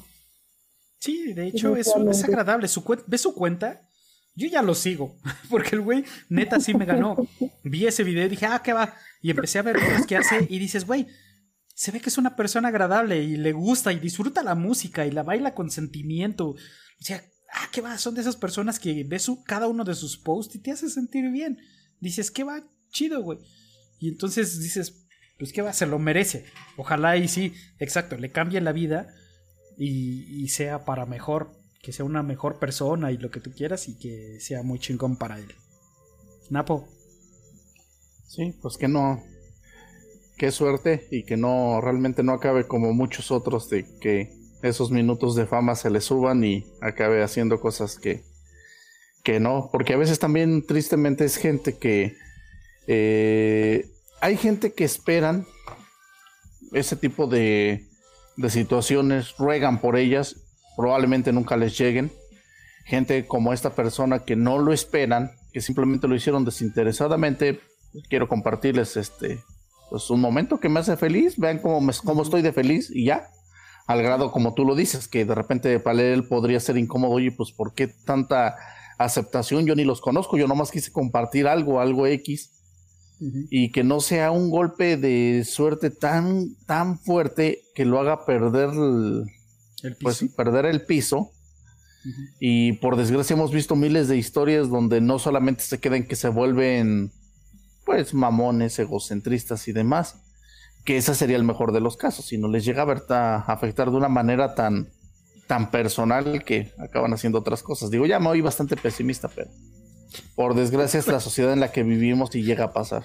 ¿Qué podemos esperar de ti, güey?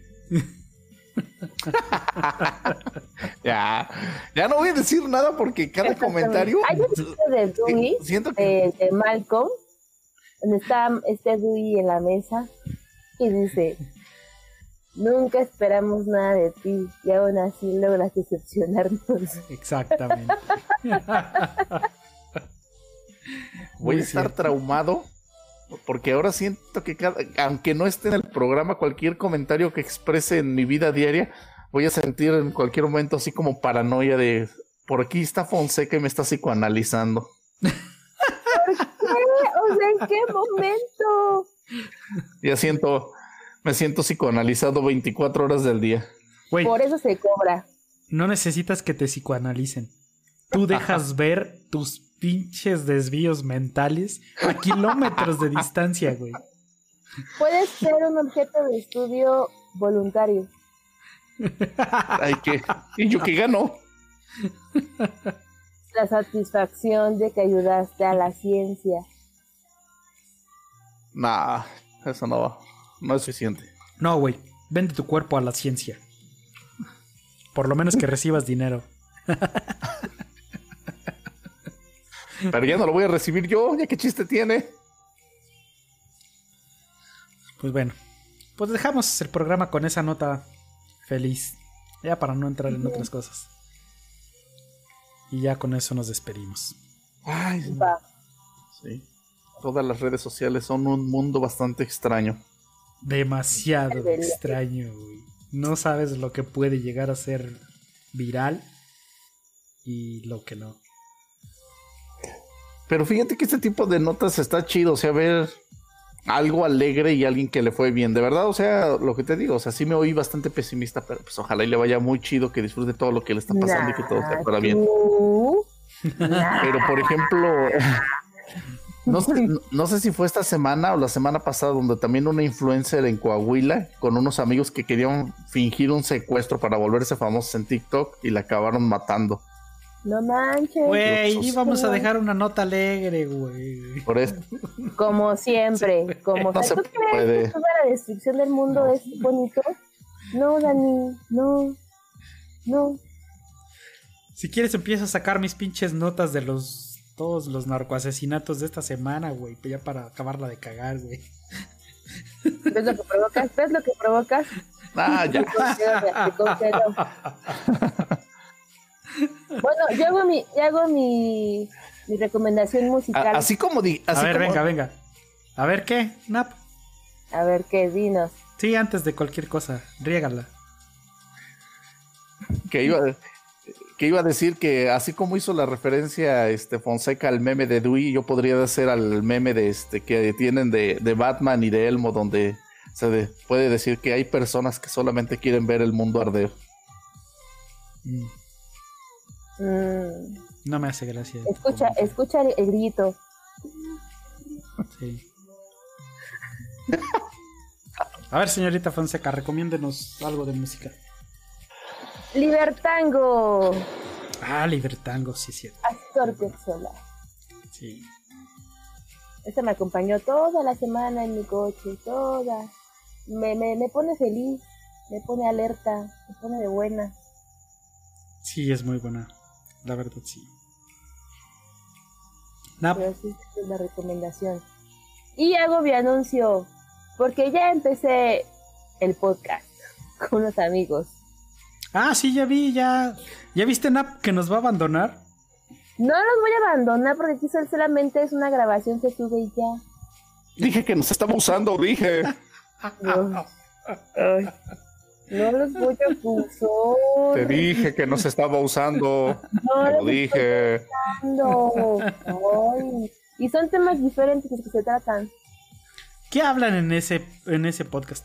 Yo le piqué y. Te dije que a ver, ¿Dónde están o qué onda? Porque yo, por más que traté de escuchar algo, no pude encontrar nada. ¿Van a empezar? Sí. ¿Ya empezaron? ¿O qué, qué, qué, qué onda? No, bueno, quien me invitó fueron el, fue el chico de, de los lentes, el de del podcast es una, una playera blanca. Ajá. Entonces me dijeron que era un show sobre hablar so- sobre temas, sobre temas sociales. Y el primer tema fueron las relaciones a, a distancia. Entonces, pues es más o menos desde el aspecto psicológico qué hay con ese tema, qué pasa con el ser humano, por qué se comporta así. Y también son historias que algunos amigos nos mandan y poder leerlo. Algunos dicen, ¿saben qué? Nos piden nombre, otros dicen, pues, pues sí, no, y no, no, no me importa. Pero fue el primer, pues el primer, ¿cómo se dice? El, el piloto, vaya. Entonces Ujú. sí hay como mucho que trabajar en el asunto respecto al sonido y todo ese show, ¿no? Y estamos en una sala de grabación, digo de, no, sala de grabación, no, sala de, de ensayo, Donde pues hay miles de, de amplificadores, hay instrumentos musicales, y había un sillón así, ese sillón estaba así como tirado. Entonces yo llego, me siento y les digo, no manches, está bien cómodo este sillón. Llega otro y dice, no, pues sí. Y llega el otro y dice, ¿y si aquí lo grabamos? pues bueno, hay que, hay que grabarlo ahí.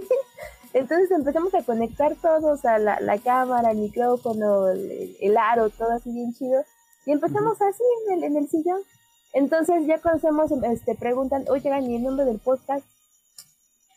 Pues no, hay que, ya no, pues hay que haber una, una frase, ¿no? Que se use como muy común. Entonces empiezan a decir esto y el otro y el otro. Y les digo, ¿por qué no se llama el sillón? O sea, es un nombre cortito, es un nombre que donde vamos a estar todos los domingos. Y pues no sé, joven ustedes. Y de ahí salió el nombre del sillón y el podcast y los temas. O sea, es como dice, dice un amigo que es psicología, comedia y rock and roll, porque ellos son esta- estandoperos. Y uno es músico de, pues, de rock, entonces es Ujú. psicología, rock y comedia. Pero yo no he podido escuchar nada. ¿Por qué? O sea, yo le di clic a lo que compartiste y no me enviaba a ningún lugar donde yo pudiera escuchar algo.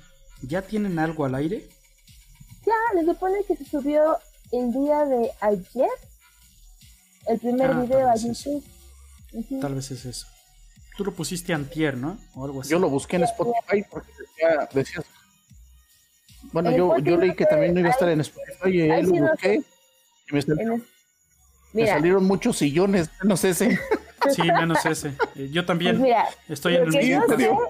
La parte que yo sé es como que la parte de, de psicología y eso de que lo suben y lo tapan o no sé dónde, no tengo idea. Pero deja preguntarle al chico que está llevando la red social y les mando el link con harto gusto. Sí, porque yo traté de escucharlo y no, no encontré nada. Va. Bueno, eh, yo también quiero hacer dos recomendaciones musicales que estuve escuchando mucho esta semana. Una es eh, Over the Rainbow, pero en una versión de un japonés que se llama Miyabi, solo guitarra. De hecho, la estoy poniendo de fondo. Y el cambio que hace al final me encanta. Y la otra es People Are Strange de The Doors. Geniales Qué bueno. las dos rolas. Y pues si les gustan, pues órale, cáiganle, escúchenlas. Y esta versión de Miyavi, la, versión me, la verdad me sorprendió. Estaba bastante chida. Entonces, búsquenlas, disfrútenlas para su semana. Va. Nap, ¿qué vas a recomendar? Rob Zombie, Ya, no, no. No, que no sea Rob quiero Zombie. hundirme. Teriano, Teriano, ¿cómo se llama ese grupo? Terion. No, no, reci- recientemente, recientemente me ha gustado mucho el último disco de Nightwish, Human Nature, muy bueno, no se, se sigue eh, manteniendo en lo normal, pero bastante relajante para mí, a mí me relaja, la verdad, me, me pone de buenas y a veces hasta para hacer actividades. Para todo, para todo le encuentro un buen uso. Ve la cara de Fonseca. Bueno, fí- fíjate que hay una ventaja de que se cubra así la mitad del rostro con su gorro. Ya no, ya no veo esos ojos inquisidores o acusadores o, o que me juzgan. Ve nomás, ve, no, ya cuando haces esa mirada siento miedo. Pues es que también tú. Ay, Está bueno. Saludos. Napo, ¿a quién quieres saludar? A mi familia, no sé si mi hermana de repente, creo que sí mm, nos sigue escuchando. Eh, a veces mientras trabaja, este, o mientras tiene pendientes, entonces a ellos, mis hermanos creo que de lo, no lo escuchan en vivo, pero después se avientan un rato en, en Spotify, a mi familia. Señorita Fonseca. yo Nos saluda a los del sillón. que nos Hace a los del sillón. Por favor, voy a compartir que también este link para allá. Y les voy a hacer, nos vamos a hacer este, propaganda cuando esté lo del sillón. Lo prometo. Un día los Porque no los voy a mandar ni a cambiar ni nada por el estilo. ¿Ah? Un día los invitamos y luego que nos inviten. Va, arre. y a todos los que nos soportan todos los viernes. Bueno, antes de, antes de cerrar, yo sí tengo una pregunta. Y, y no se puede, y no podemos cerrar el programa sin esta, sin que salga este comentario. Oye, Fonseca, ¿y los del sillón sí cumplen con los estándares de ser blanquitos o tienes que soportar gente de color? De hecho, uno de ¿Tienes tu tablita que- de color? No, no, no, escucha, es que uno de ellos es, es, estando pero y pues, es músico, no es rockero. Y uno, ¿sabes qué demonios dijo un comentario? Y yo me reí y volteé y me dice, uy, perdón por mi comentario de moreno. Y yo, ¿qué demonios? O sea que Ahora te reconocieron en, el nuevo podcast. Sí. Eres tú. No, O sea, te sale, te sale la naturaleza white chica. Acéptalo. no, o sea, también otro de los chicos es, tiene este, tiene ojos verdes y también lo, lo bulean. Así que no. Tu odio, ahí nada más, el tuyo. Deja de ser clasista, Fonseca. Haz un esfuerzo Racista, racista y demás. ni racista, ni clasista, ni nada de eso. ¿Viste? Tú lo has dicho, la negación es el primer problema. Hijos de juicio. Bueno, pues saludos a todos los que nos escucharon en Minoreva, eh, a los que nos escuchan en podcast y a los que nos vieron en YouTube. Muchas gracias. Pongan sus comentarios, denle like o suscríbanse y ya. Hasta la próxima semana y nos vemos. Hasta luego. Bye. Ahora no va a haber, no va a haber canciones porque no está el negro albino. no. Bye.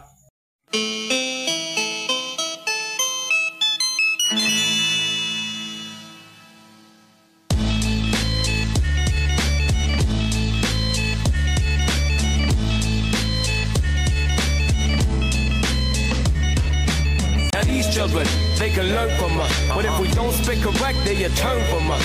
Word I must let loose on this urge to bust. It's been about a year or so that you ain't heard from us. This is it. You know the fucking concept. Apply science. Left MCs penetrable. You, you, you, you know the fucking concept. Apply science. Science. Check it out. This is it. You know the fucking con- concept. Apply science.